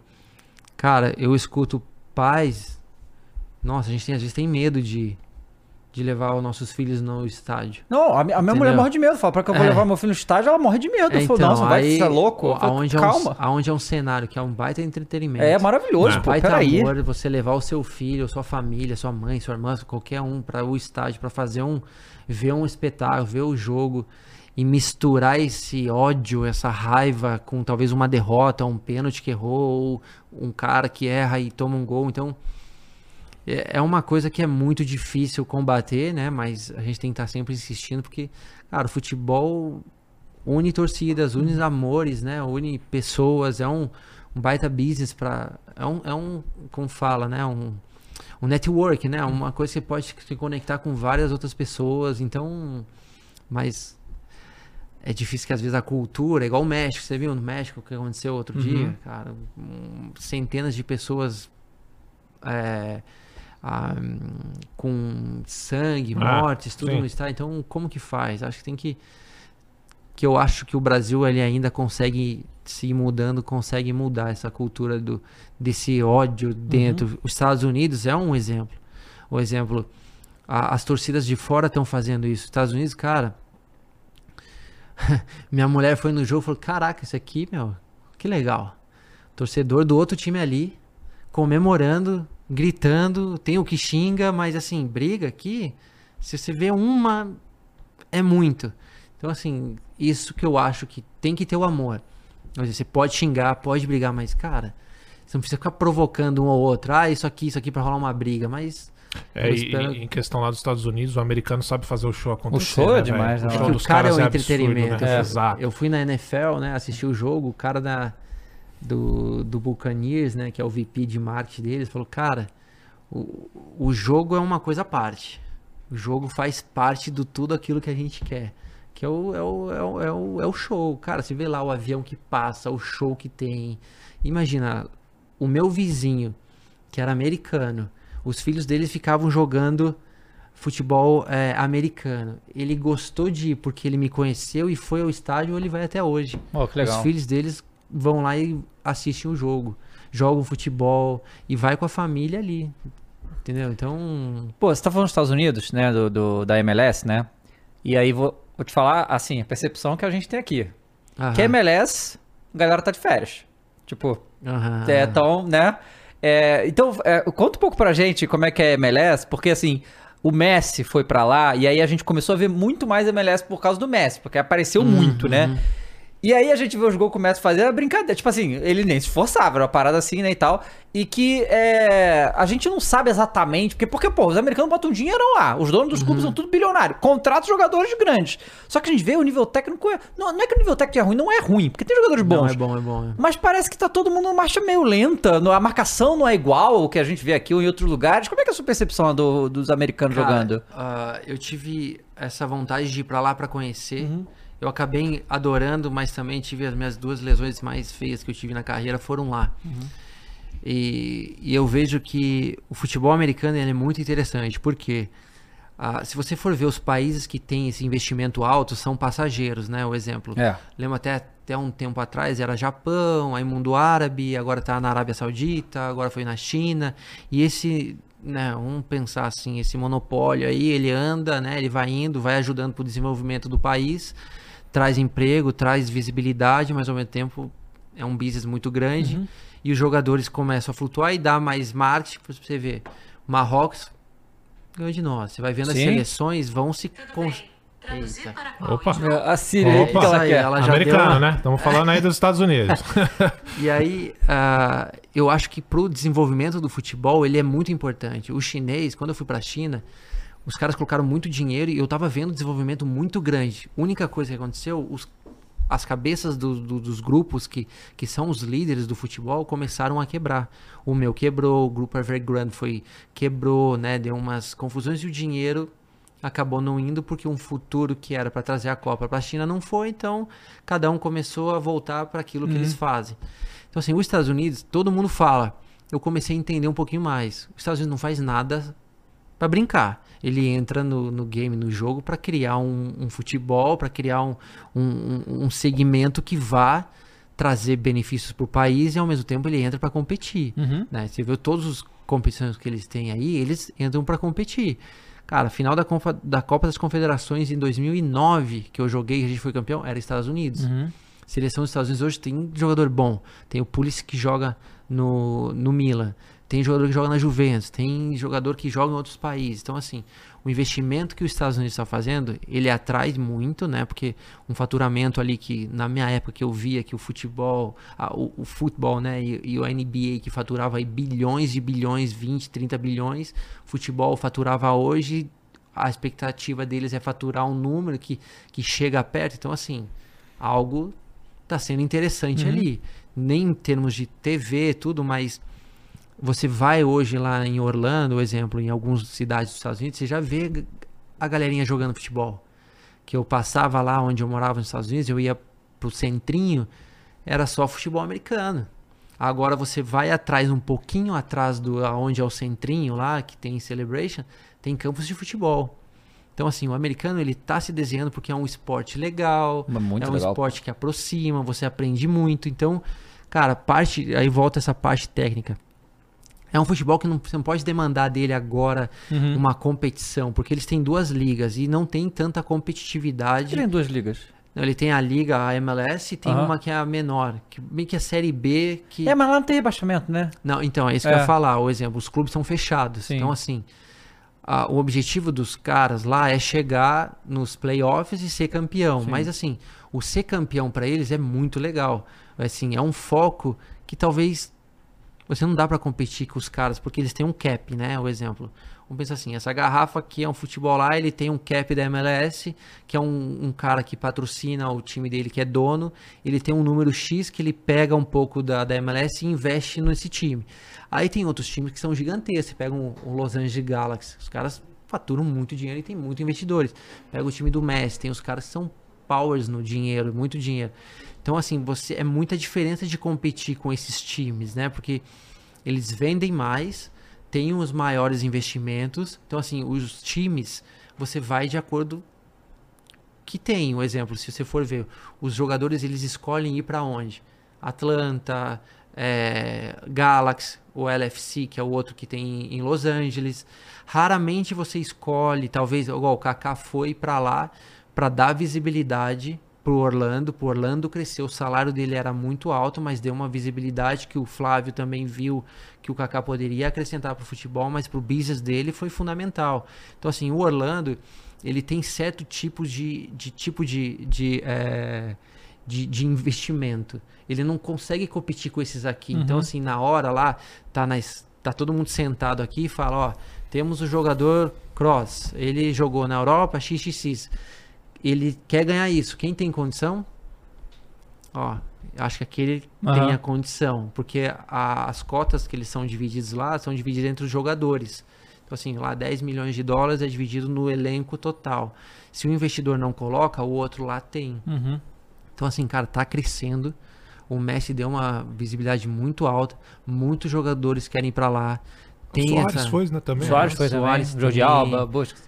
É que ali no Messi eu vejo É, também trouxe os amigos dele todos, né? que o Neymar logo logo tá aí É. também, Ah. que eu vejo que é, até então no, no filme do, do Beckham no Netflix, ele fala, né, que o meu É que o foco Beckham tá lá também, né? então, o meu foco é trazer o Neymar. Uhum. Então, assim, pra montar o grupinho que ganhou a, a Champions. Então, assim, é, eu vejo que se você colocar, vamos pensar lá, o Ale, o, o LFC que ganhou, vamos colocar lá o Portland, Seattle, né, que são times interessantes, cara, eles batem aqui, não vão chegar lá entre os seis, ou entre os oito, mas assim, vai incomodar.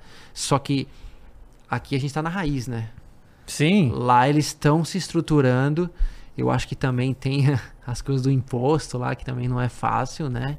Mas, cara, eu olho com os bons olhos. Como eu olho, como tem gente que é do business fala que talvez não vá muito pra frente. Uhum. Mas eu acredito que vai, porque eu acho que esses países eles fazem um investimento alto, igual o Brasil. Lembra que quando a Copa ia ser aqui, os investimentos, os investidores eram tudo aqui, então migraram para o futebol e os salários mudaram de lá para frente. Hoje a Arábia, foi China, fez tudo. Então, assim, lá tem a tendência, vai ser a Copa do Mundo. Vamos esperar É, que continue. porque assim, os Estados Unidos, ele é o que o Coraz falou, né? Os Estados Unidos sabem dar- um show como ninguém, né? Ah, é um negócio absurdo. E, e esportivamente também. É, pô, os caras têm o basquete gigante, tem o futebol americano também. O maior esporte do mundo que é o futebol, os caras não fazem, É. sabe? Não, Mas né? eles, mas assim, é, tem essa parte da segurança também em si, né? Tem essa. Tem, um dia lá eu fui mal, o cara me xingou também.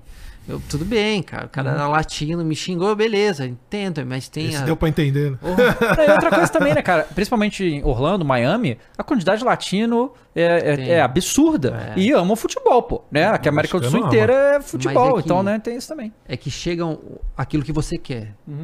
Se você vai lá com a cabeça de pensamento que você tá aqui sem pressão, corre o risco de não andar do jeito que você Sim. quer. Por exemplo, a minha, cara, eu lembro que o cara tava super focado. Eu pegava a bicicleta, eu, eu- lembro que a- pra minha esposa, eu- eles me cederam uma bicicleta, o Orlando, eu colocava lá fora. 45, 42 graus, eu lá pedalando, que eu queria me preparar. Só que as duas lesões que eu tive era joelho, não Ah, tem te como quebrar, evitar, sabe? Aham. Então, é, você escolhe. Porque você escolher pro Orlando, todo mundo, ah, vai lá, vai, vai lá na casa do, do Mickey. Pô, esteve viver. aqui, só bonzão. não perde seu O Flávio, raciocínio. Ou não, o Moreira, Ah, não. o Rico Moreira. O- Que é o, é o gerente de É, futebol. o gerente é que o Flávio mas o Flávio vendeu, né? O, Vendeu, o Vendeu, Orlando, né? né? Vendeu para É. um grupo lá. Aí ele com- esteve aqui, É, falou muito bem, coisas muito legais. Então, assim, cara, ou você encara isso como trabalho ou como passageiro, Uhum. né? Então, assim, não interessa onde é. Se você vai lá pra passear, meu, você não vai performar. Uma Uhum. coisa é quando você tá com Messi, Soares, esses caras que estão já tudo prontos pra vida deles e estão indo lá pra.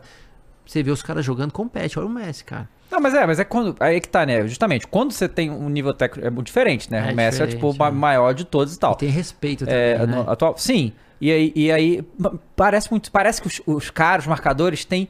É, não querem chegar junto nele, Claro. porque tem, não, Claro sabe? que tem, tá não, louco? tem isso. Imagina e, e, e, tipo assim, o Messi vem jogar aqui no futebol, ele vai tomar canelada, Não, óbvio, não tem, né? Primeira Mas lá coisa parece que, que os é- caras, né? Ai meu Deus, o Messi. Não, mas tem, tem o respeito Aham. também, tem. é, não- tem como, né, cara?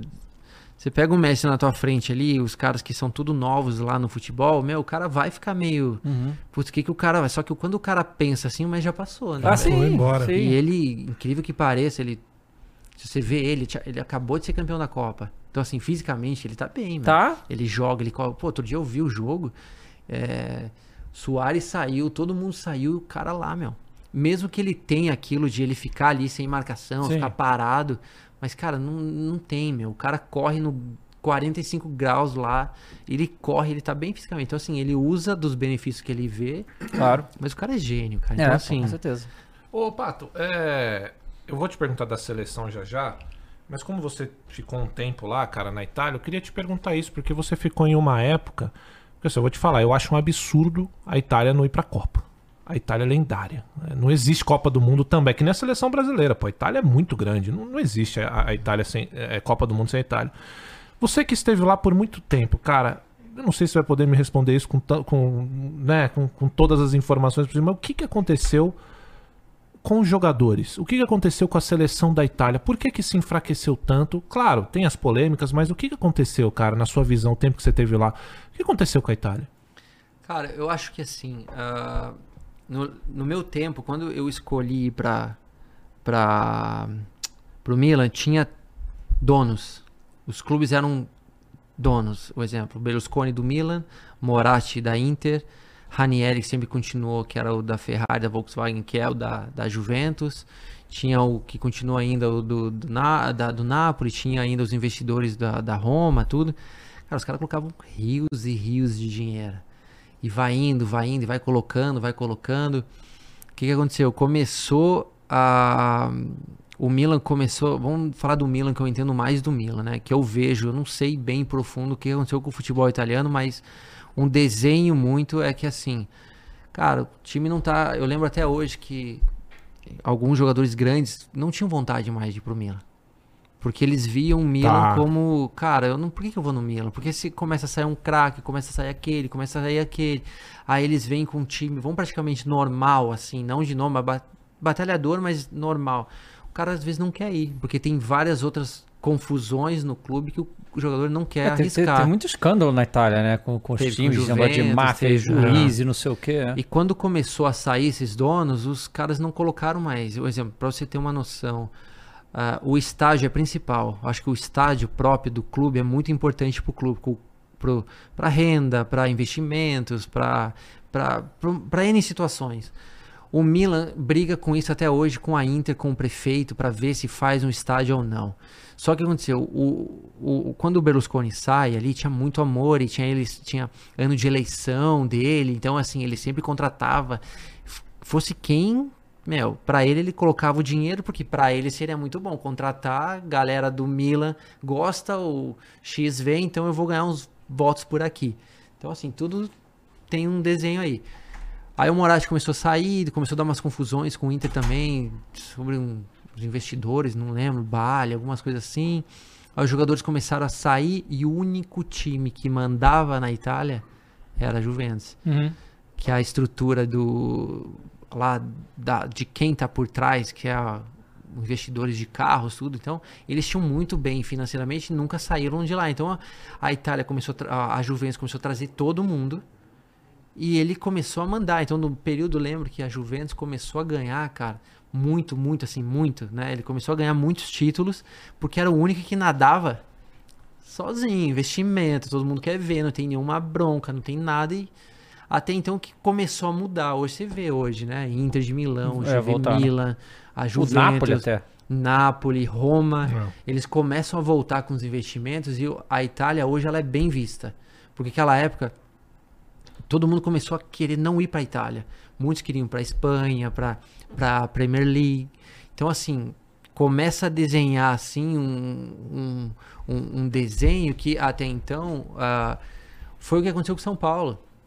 O São Paulo por anos aí, ele sofreu muito né? Ele não era campeão, não chegava, tinha umas polêmicas. Hoje, né, com essa história do entrou com a situação do Júlio que ele tá botando a casa no lugar, o São Paulo voltou ativa. Hoje o jogador tem prazer de querer jogar no São Paulo. O cara quer ir pro São Paulo, porque quem comandava o futebol hoje, vamos lá. Cara, Palmeiras, baita estrutura. Se você fosse pensar, volta pro Brasil, qual é o clube que volta? Ou é Palmeiras ou Flamengo É. né? Ou se você vê lá no Sul, Inter, Grêmio, que são bem estruturados, mas os caras às vezes querem vir para cá.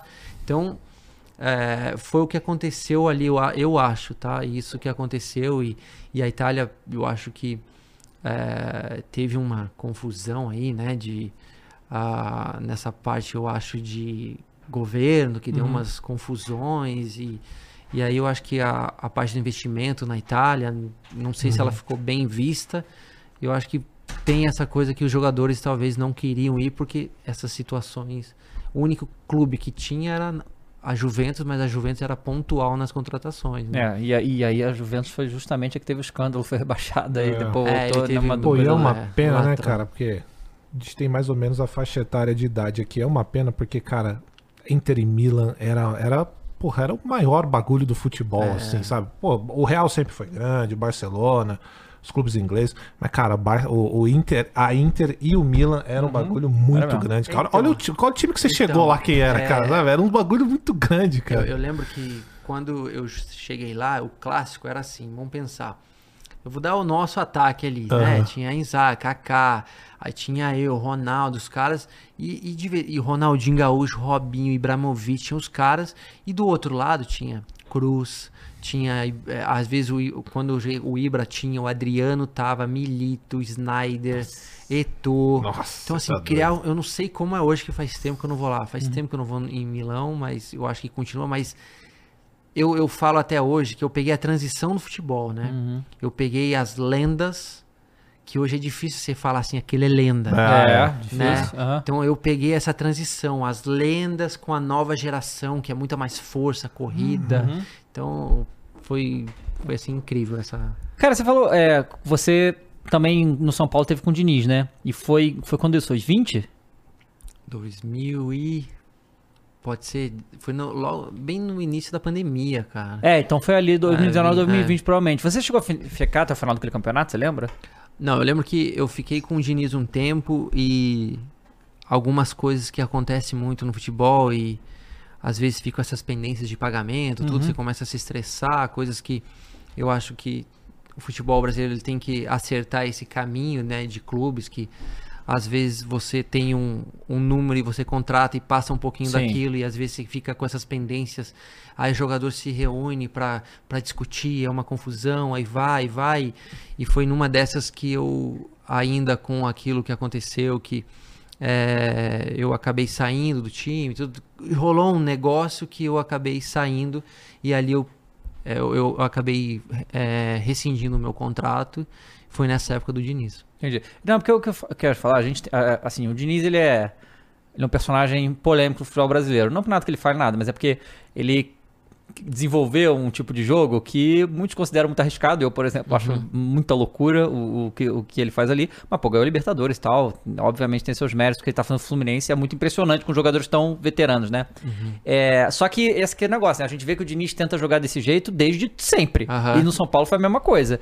E, e aí eu queria. Mas assim, todo jogador que a gente fala, os cara, todo mundo ama o, o, o, Diniz, né? Até porque pra ele convencer os caras a jogar daquele jeito é porque tem que gostar muito ah. dele.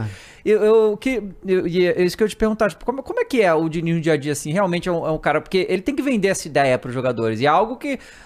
Sei lá, eu, eu, eu, a gente, eu não me recordo de outro técnico que faça jogar que nem ele sugere, né? Que eu acho meio doido, mas, mas funcionou. Cara, eu vou te falar, o Diniz, ele tem um pouco similar ao Guardiola. Eu nunca trabalhei com o Guardiola, uhum. mas eu acho que aquilo que ele passa dentro de treinamento em campo e como pessoa, eu acho que eles têm alguma coisa similar. Porque se você vê no campo o Guardiola, ele é muito. Ah, exausto, enérgico, ele né? vai, é isso aí, enérgico. O Diniz, ele é muito assim. Ele. Eu não cheguei a ver ele jogar muito, mas assim, falam que ele era sempre assim.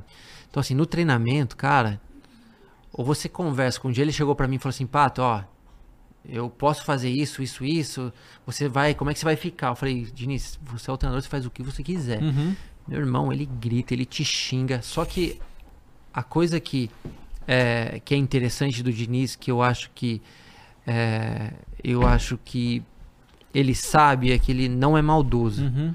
Ele te xinga, ele briga, ele te cobra, ele vai até o extremo, mas ele não é maldoso. Ele faz isso porque é o jeito dele, que é o crescimento da equipe. Se você entende aquilo que ele quer e você né, não vai ir pro confronto, meu, se você for pro confronto, meu, aí você tá indo pro pessoal. Uhum. Deixa ele fazer. Cara, o Diniz é um baita cara.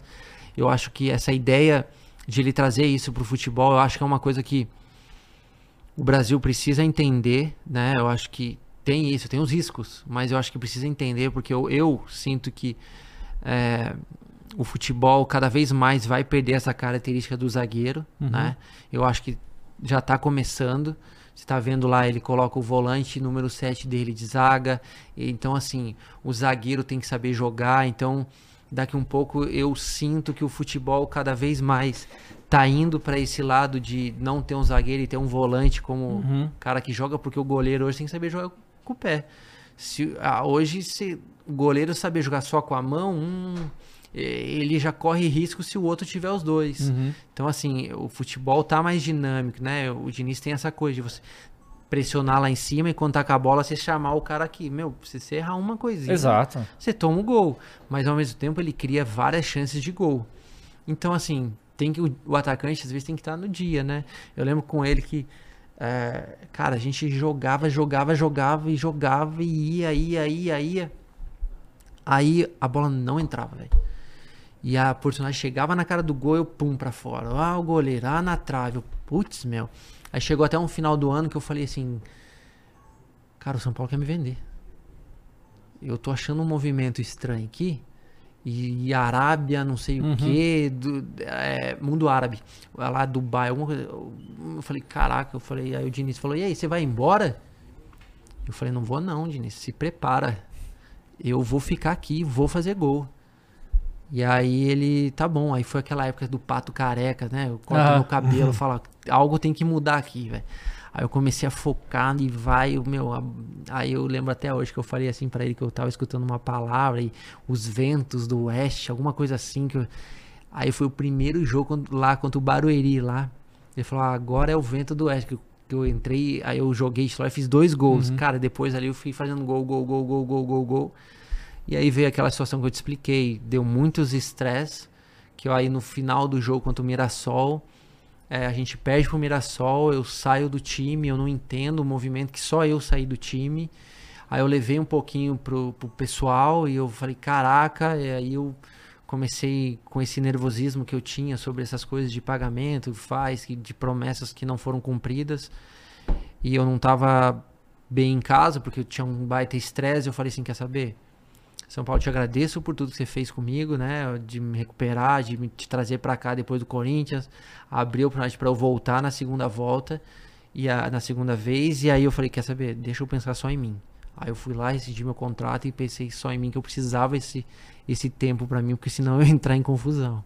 Caramba, ah. cara. Ô, ô, ô, Pato, assim, eu sei que você, você já respondeu, você ainda quer jogar. Uhum, Você está está se preparando para jogar. Assim, né? é, eu estou me preparando porque eu quero entender se eu quero pagar o preço e jogar de novo. Tá. Então, Uhum. assim, Tá. meu foco hoje é me preparar.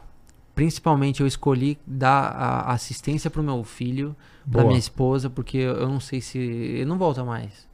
Eu tava falando com a minha esposa, meu filho hoje já mudou. Eu falo, cara, já perdi o. Não, não é que eu perdi, eu tava ali junto, mas assim, Cara, já era, acabou, a gente não volta acabou mais. É, a de gente ter. fala- é, né, isso aí. né, A gente também acabou de ter. Perfeito, entendo perfeitamente É, o que você está entendeu? falando. Perfeito.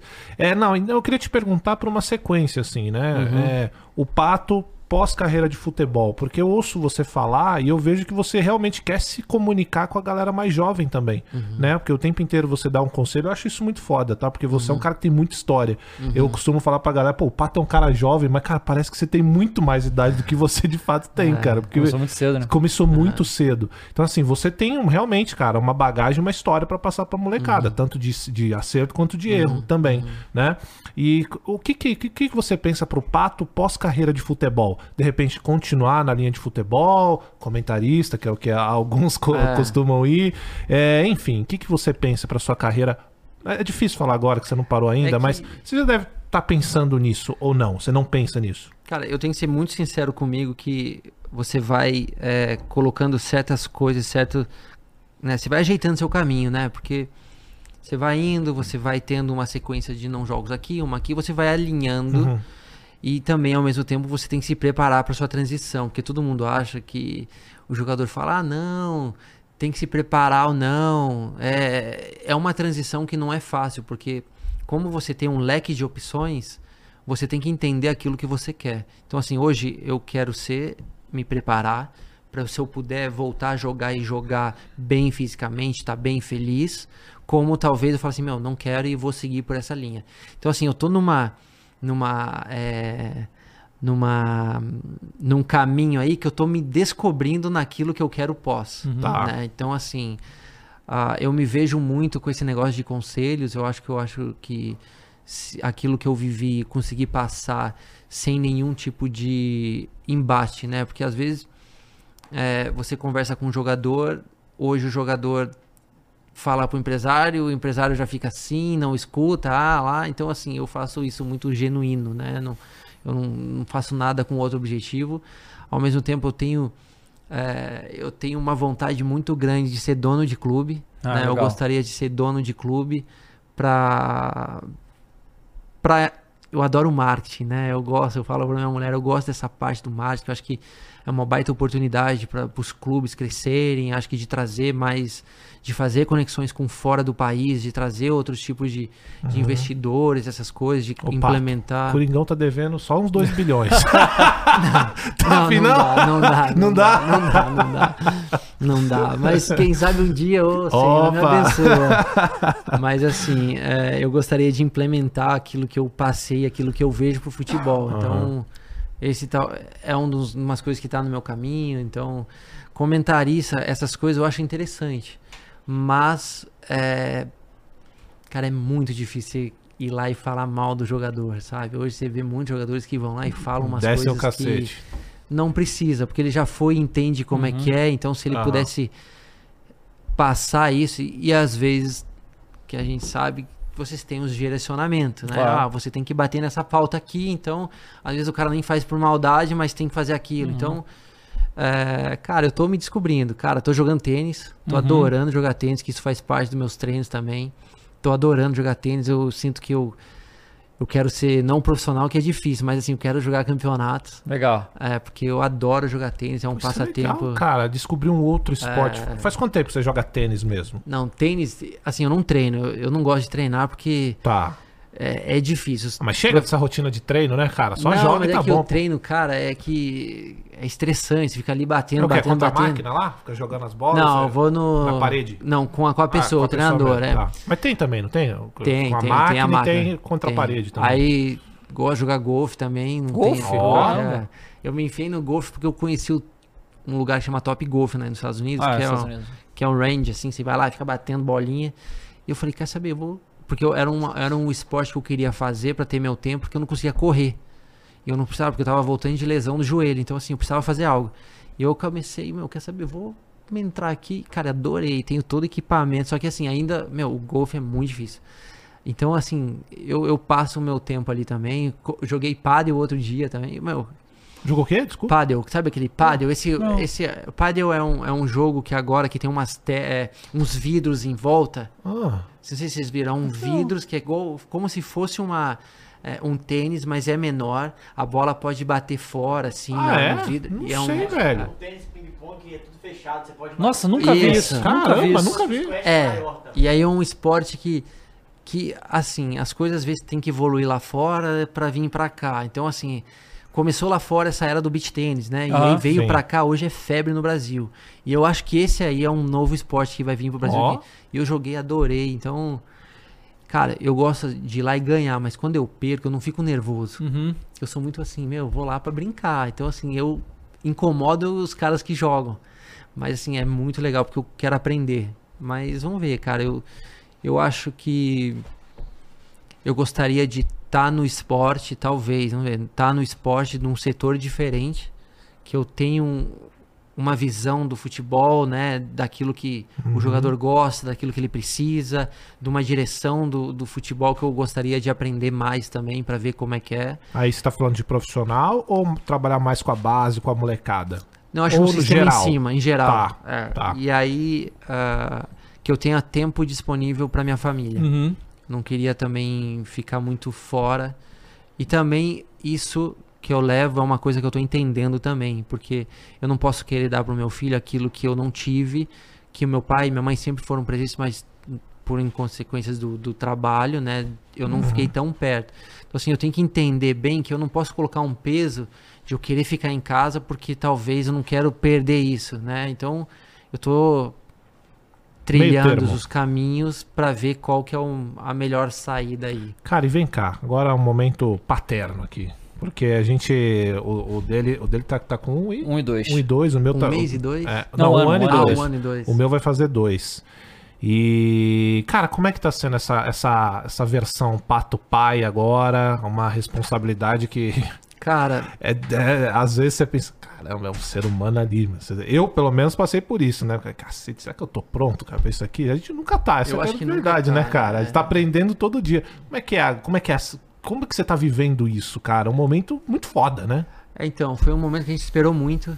Ah, uma coisa que aconteceu assim. Que tinha que ser agora. Né? Se eu contar aqui vai ser muito longo, né? Uhum. Porque eu ia renovar com o Orlando na sexta, Deus me falou que eu ia machucar na quarta. Na hora do jogo eu machuquei e voltei pra cá. Eu não entendia muito bem o que estava acontecendo. E Deus queria que eu voltasse. E na hora que eu, eu descubro que eu sou pai, eu estou sendo anunciado no São Paulo. Então foi umas coisas que um dia eu conto depois, mas. Cara, tá sendo assim muito bacana, um baita aprendizado. Minha mulher te- tem me ensinado muitas coisas, né?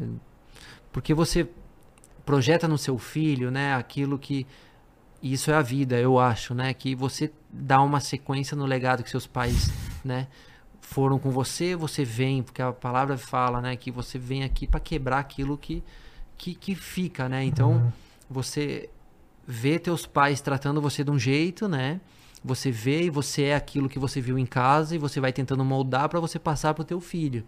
Então, assim, graças a Deus, na minha casa, igual meu pai e minha mãe, cara, eles foram perfeitos até o tempo que eu continuei sempre vendo eles até os 11, que eu tive presente.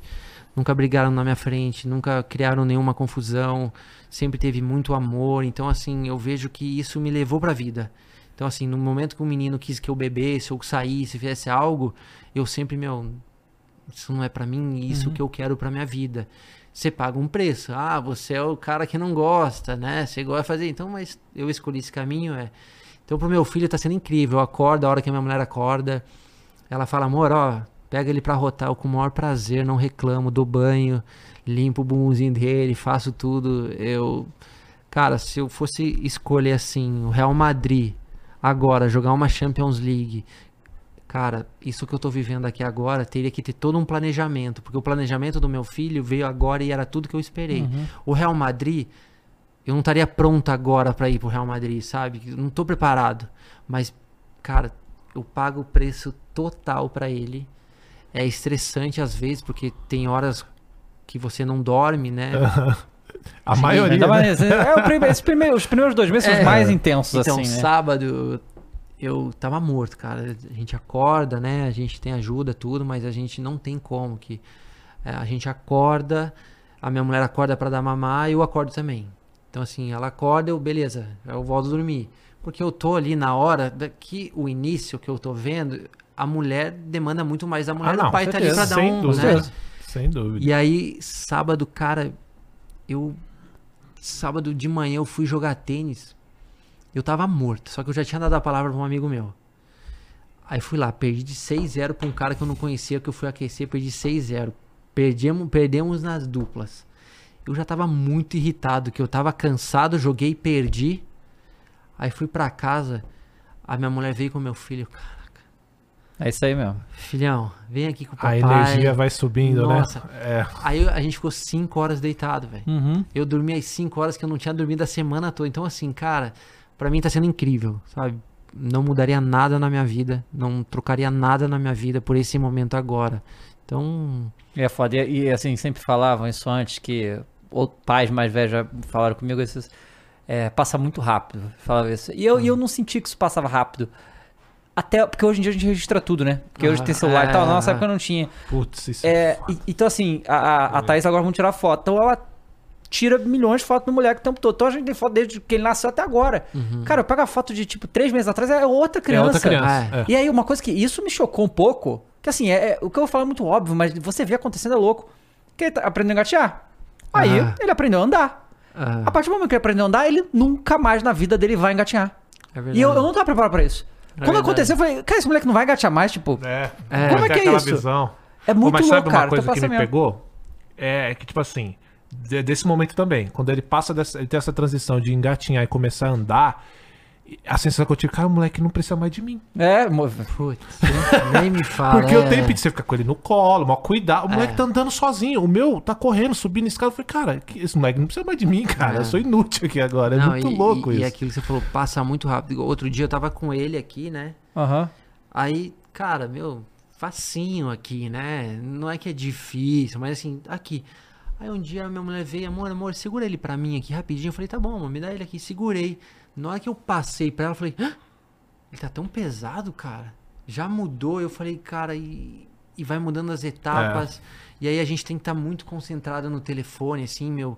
Cara, tira do lado, Uhum. porque tem momentos que ele dá um sorrisinho, que o sorrisinho aqui lá não. Não você tem tá preço. no telefone. É. Sim. Então, assim, cara, eu tô super assim. Minha mulher, a gente tá. Como fala, né? Pai de primeira viagem, assim, é tudo, tudo novo, tudo lindo, mas eu acho que a gente desenhou a nossa casa, né? Pra esse momento que foi de Deus mesmo, que se fosse antes não daria certo, cara. Uhum. Eu era. Já criei uma confusão de querer jogar aliança, sabe essas coisinhas? Quando assim. E aí, cara, eu acho que Deus desenhou esse momento certinho pra ter.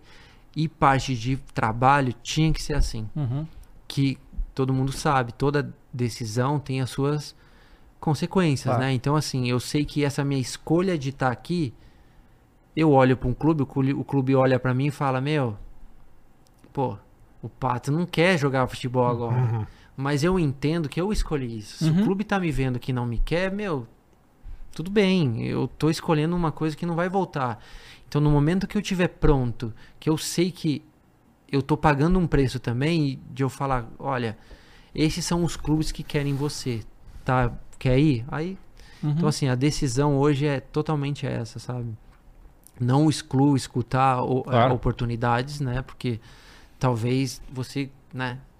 Pô, o clube tá aqui, você consegue treinar, tá aqui, tá ali, tá em casa, tá aqui, então. Mas eu entendo também que uma decisão também é muito familiar e eu acho que hoje eu tô, porque aqui minha mulher tá aqui, ali tem, nós temos toda a estrutura e um menininho de dois anos hoje, dois meses, praticamente dois meses, não gostaria de fazer tanta loucura, então vamos, vamos deixando ir e que se aparecer uma oportunidade, se for boa, eu entraria. Bom demais. Show É. de bola. Bom, Pato, muito obrigado, cara. foi muito foda. legal. Ah, Só uma Você- perguntinha, Ah, eu tenho vai. que fazer. Sogrão é gente boa? Pô, Hã? cara, pensa um cara que, cara, ele tá com 93 anos, É. muito lúcido, muito ele é um cara é ele te dá conselhos assim. Eu Porra, peço pra isso ele, aí. sabe? Eu peço pra ele assim, isso aqui, ele fala vai, isso aqui vai, e ele E ali tem visão, hein? Ali. e, ali e é um cara monstro. que fala de tudo né? Ele fala de tudo, ele é um cara que tá bem. é, ele assiste os programas dele, fica com a gente, Que todo legal, jantar. cara. Que legal. que eu acho que cara. uma coisa muito legal que a família deles, né, da minha esposa me ensinou, que se desse pra fazer, e eu acho que é uma coisa muito bacana, é que arranjar um dia da semana, igual nós temos lá toda sexta ou quinta, a gente vê todo mundo junto. Pô, legal demais. Né, a mesa senta todo mundo junto, que ali que fala na palavra que a mesa é onde acontece tudo, ali é onde resolve as coisas. Aí todo mundo conta o que aconteceu na semana, isso é muito legal, essa parte familiar. Então, é, esses é um, não é um conselho, né, mas é uma visão que eu vi que isso é fundamental e, e eles têm até hoje, sempre legal, tiveram. cara. Então, assim, hoje você vê todas as crianças, assim, em volta, todo mundo sentado pra conversar. Às vezes eles vão lá pra mesinha deles, e a gente conversando sobre tudo que aconteceu na semana. Então, Que legal. cara, ele é um cara que é um exemplo, a dona Iris também, né? E as meninas são, são incríveis. Que Muito legal, legal, demais. Assina a nossa camisa, Pato. Ó, muito legal. Ô, Pato, você, as redes sociais, quer falar pra galera aí? Tá nativa? Quiser mandar um recado aí pra, Cara, pra eu- galera, pode mandar. Eu tenho minha rede lá, Pato, é, eu não tenho muita, eu não posto muita foto, porque eu tenho que fazer conteúdos. É, mas segue lá, arroba Pato. Obrigado pela Você conseguiu arroba pato? Arroba Pato. é. Caramba. Mas peraí, mas me explica isso, peraí. Você, Não, você, é pato, não, tem você conversou seguir, com o Instagram pra ele te liberar isso, porque não é possível que não tinha arroba pato antes de você fazer. Então, é que ah, teve um cara lá, né, o El, ele me ajudou muito com Hum. essa parte. Ele conseguiu com o Instagram, conversou com o Instagram e deu certo. Ah, legal. E eu continuo. Só que assim, hoje. é, eu não. Cara, eu não tenho muito conteúdo. Igual hoje, a fotinho vai. Tá? Então, assim, é, eu não tenho assim. Eu sou muito privado, né? Minha mulher é, muito também caseira. A minha mulher é muito caseira, então. Eu quero, eu quero ver se é. Essas é uma das plataformas que eu quero Aham. vir também depois fazer, né? De estar ali mais ativo. Então é que aí tem que mostrar muitas coisas que às vezes Sim. pode evitar, mas cara, eu acho que é uma baita plataforma para você mostrar seu trabalho, quem Uhum. você é, quais são os seus focos também. Sim. Vamos ver se a minha mulher liberar, eu vou ser mais ativo. Boa, Bom cara. demais. Obrigado por ter vindo mais uma vez. Obrigado, rapaziada, todo mundo que assistiu aí. A gente se vê sexta-feira. Várzea, Sexta-feira tem o né? quê? Várzea, né? Várzea? Ah, Várzea. não. Tem, o Botafogo joga hoje contra a Aurora. Puta, o Coringão só joga sábado, o graças Deus. Vascão ganhou ontem. Vascão ganhou ontem. Gol do Adson? Teve gol do Braga, Adson? Bragantino classificou também. Ah, é? não sei se teve gol do Adson. Ah, e teve treta, hein? Claro. Teve treta pesada aí, Pois é. viu? Seus fofoqueiros. Mas é aí, Ah, gente. é. Muito obrigado, galera. Tchau, a gente se vê. Valeu, tchau.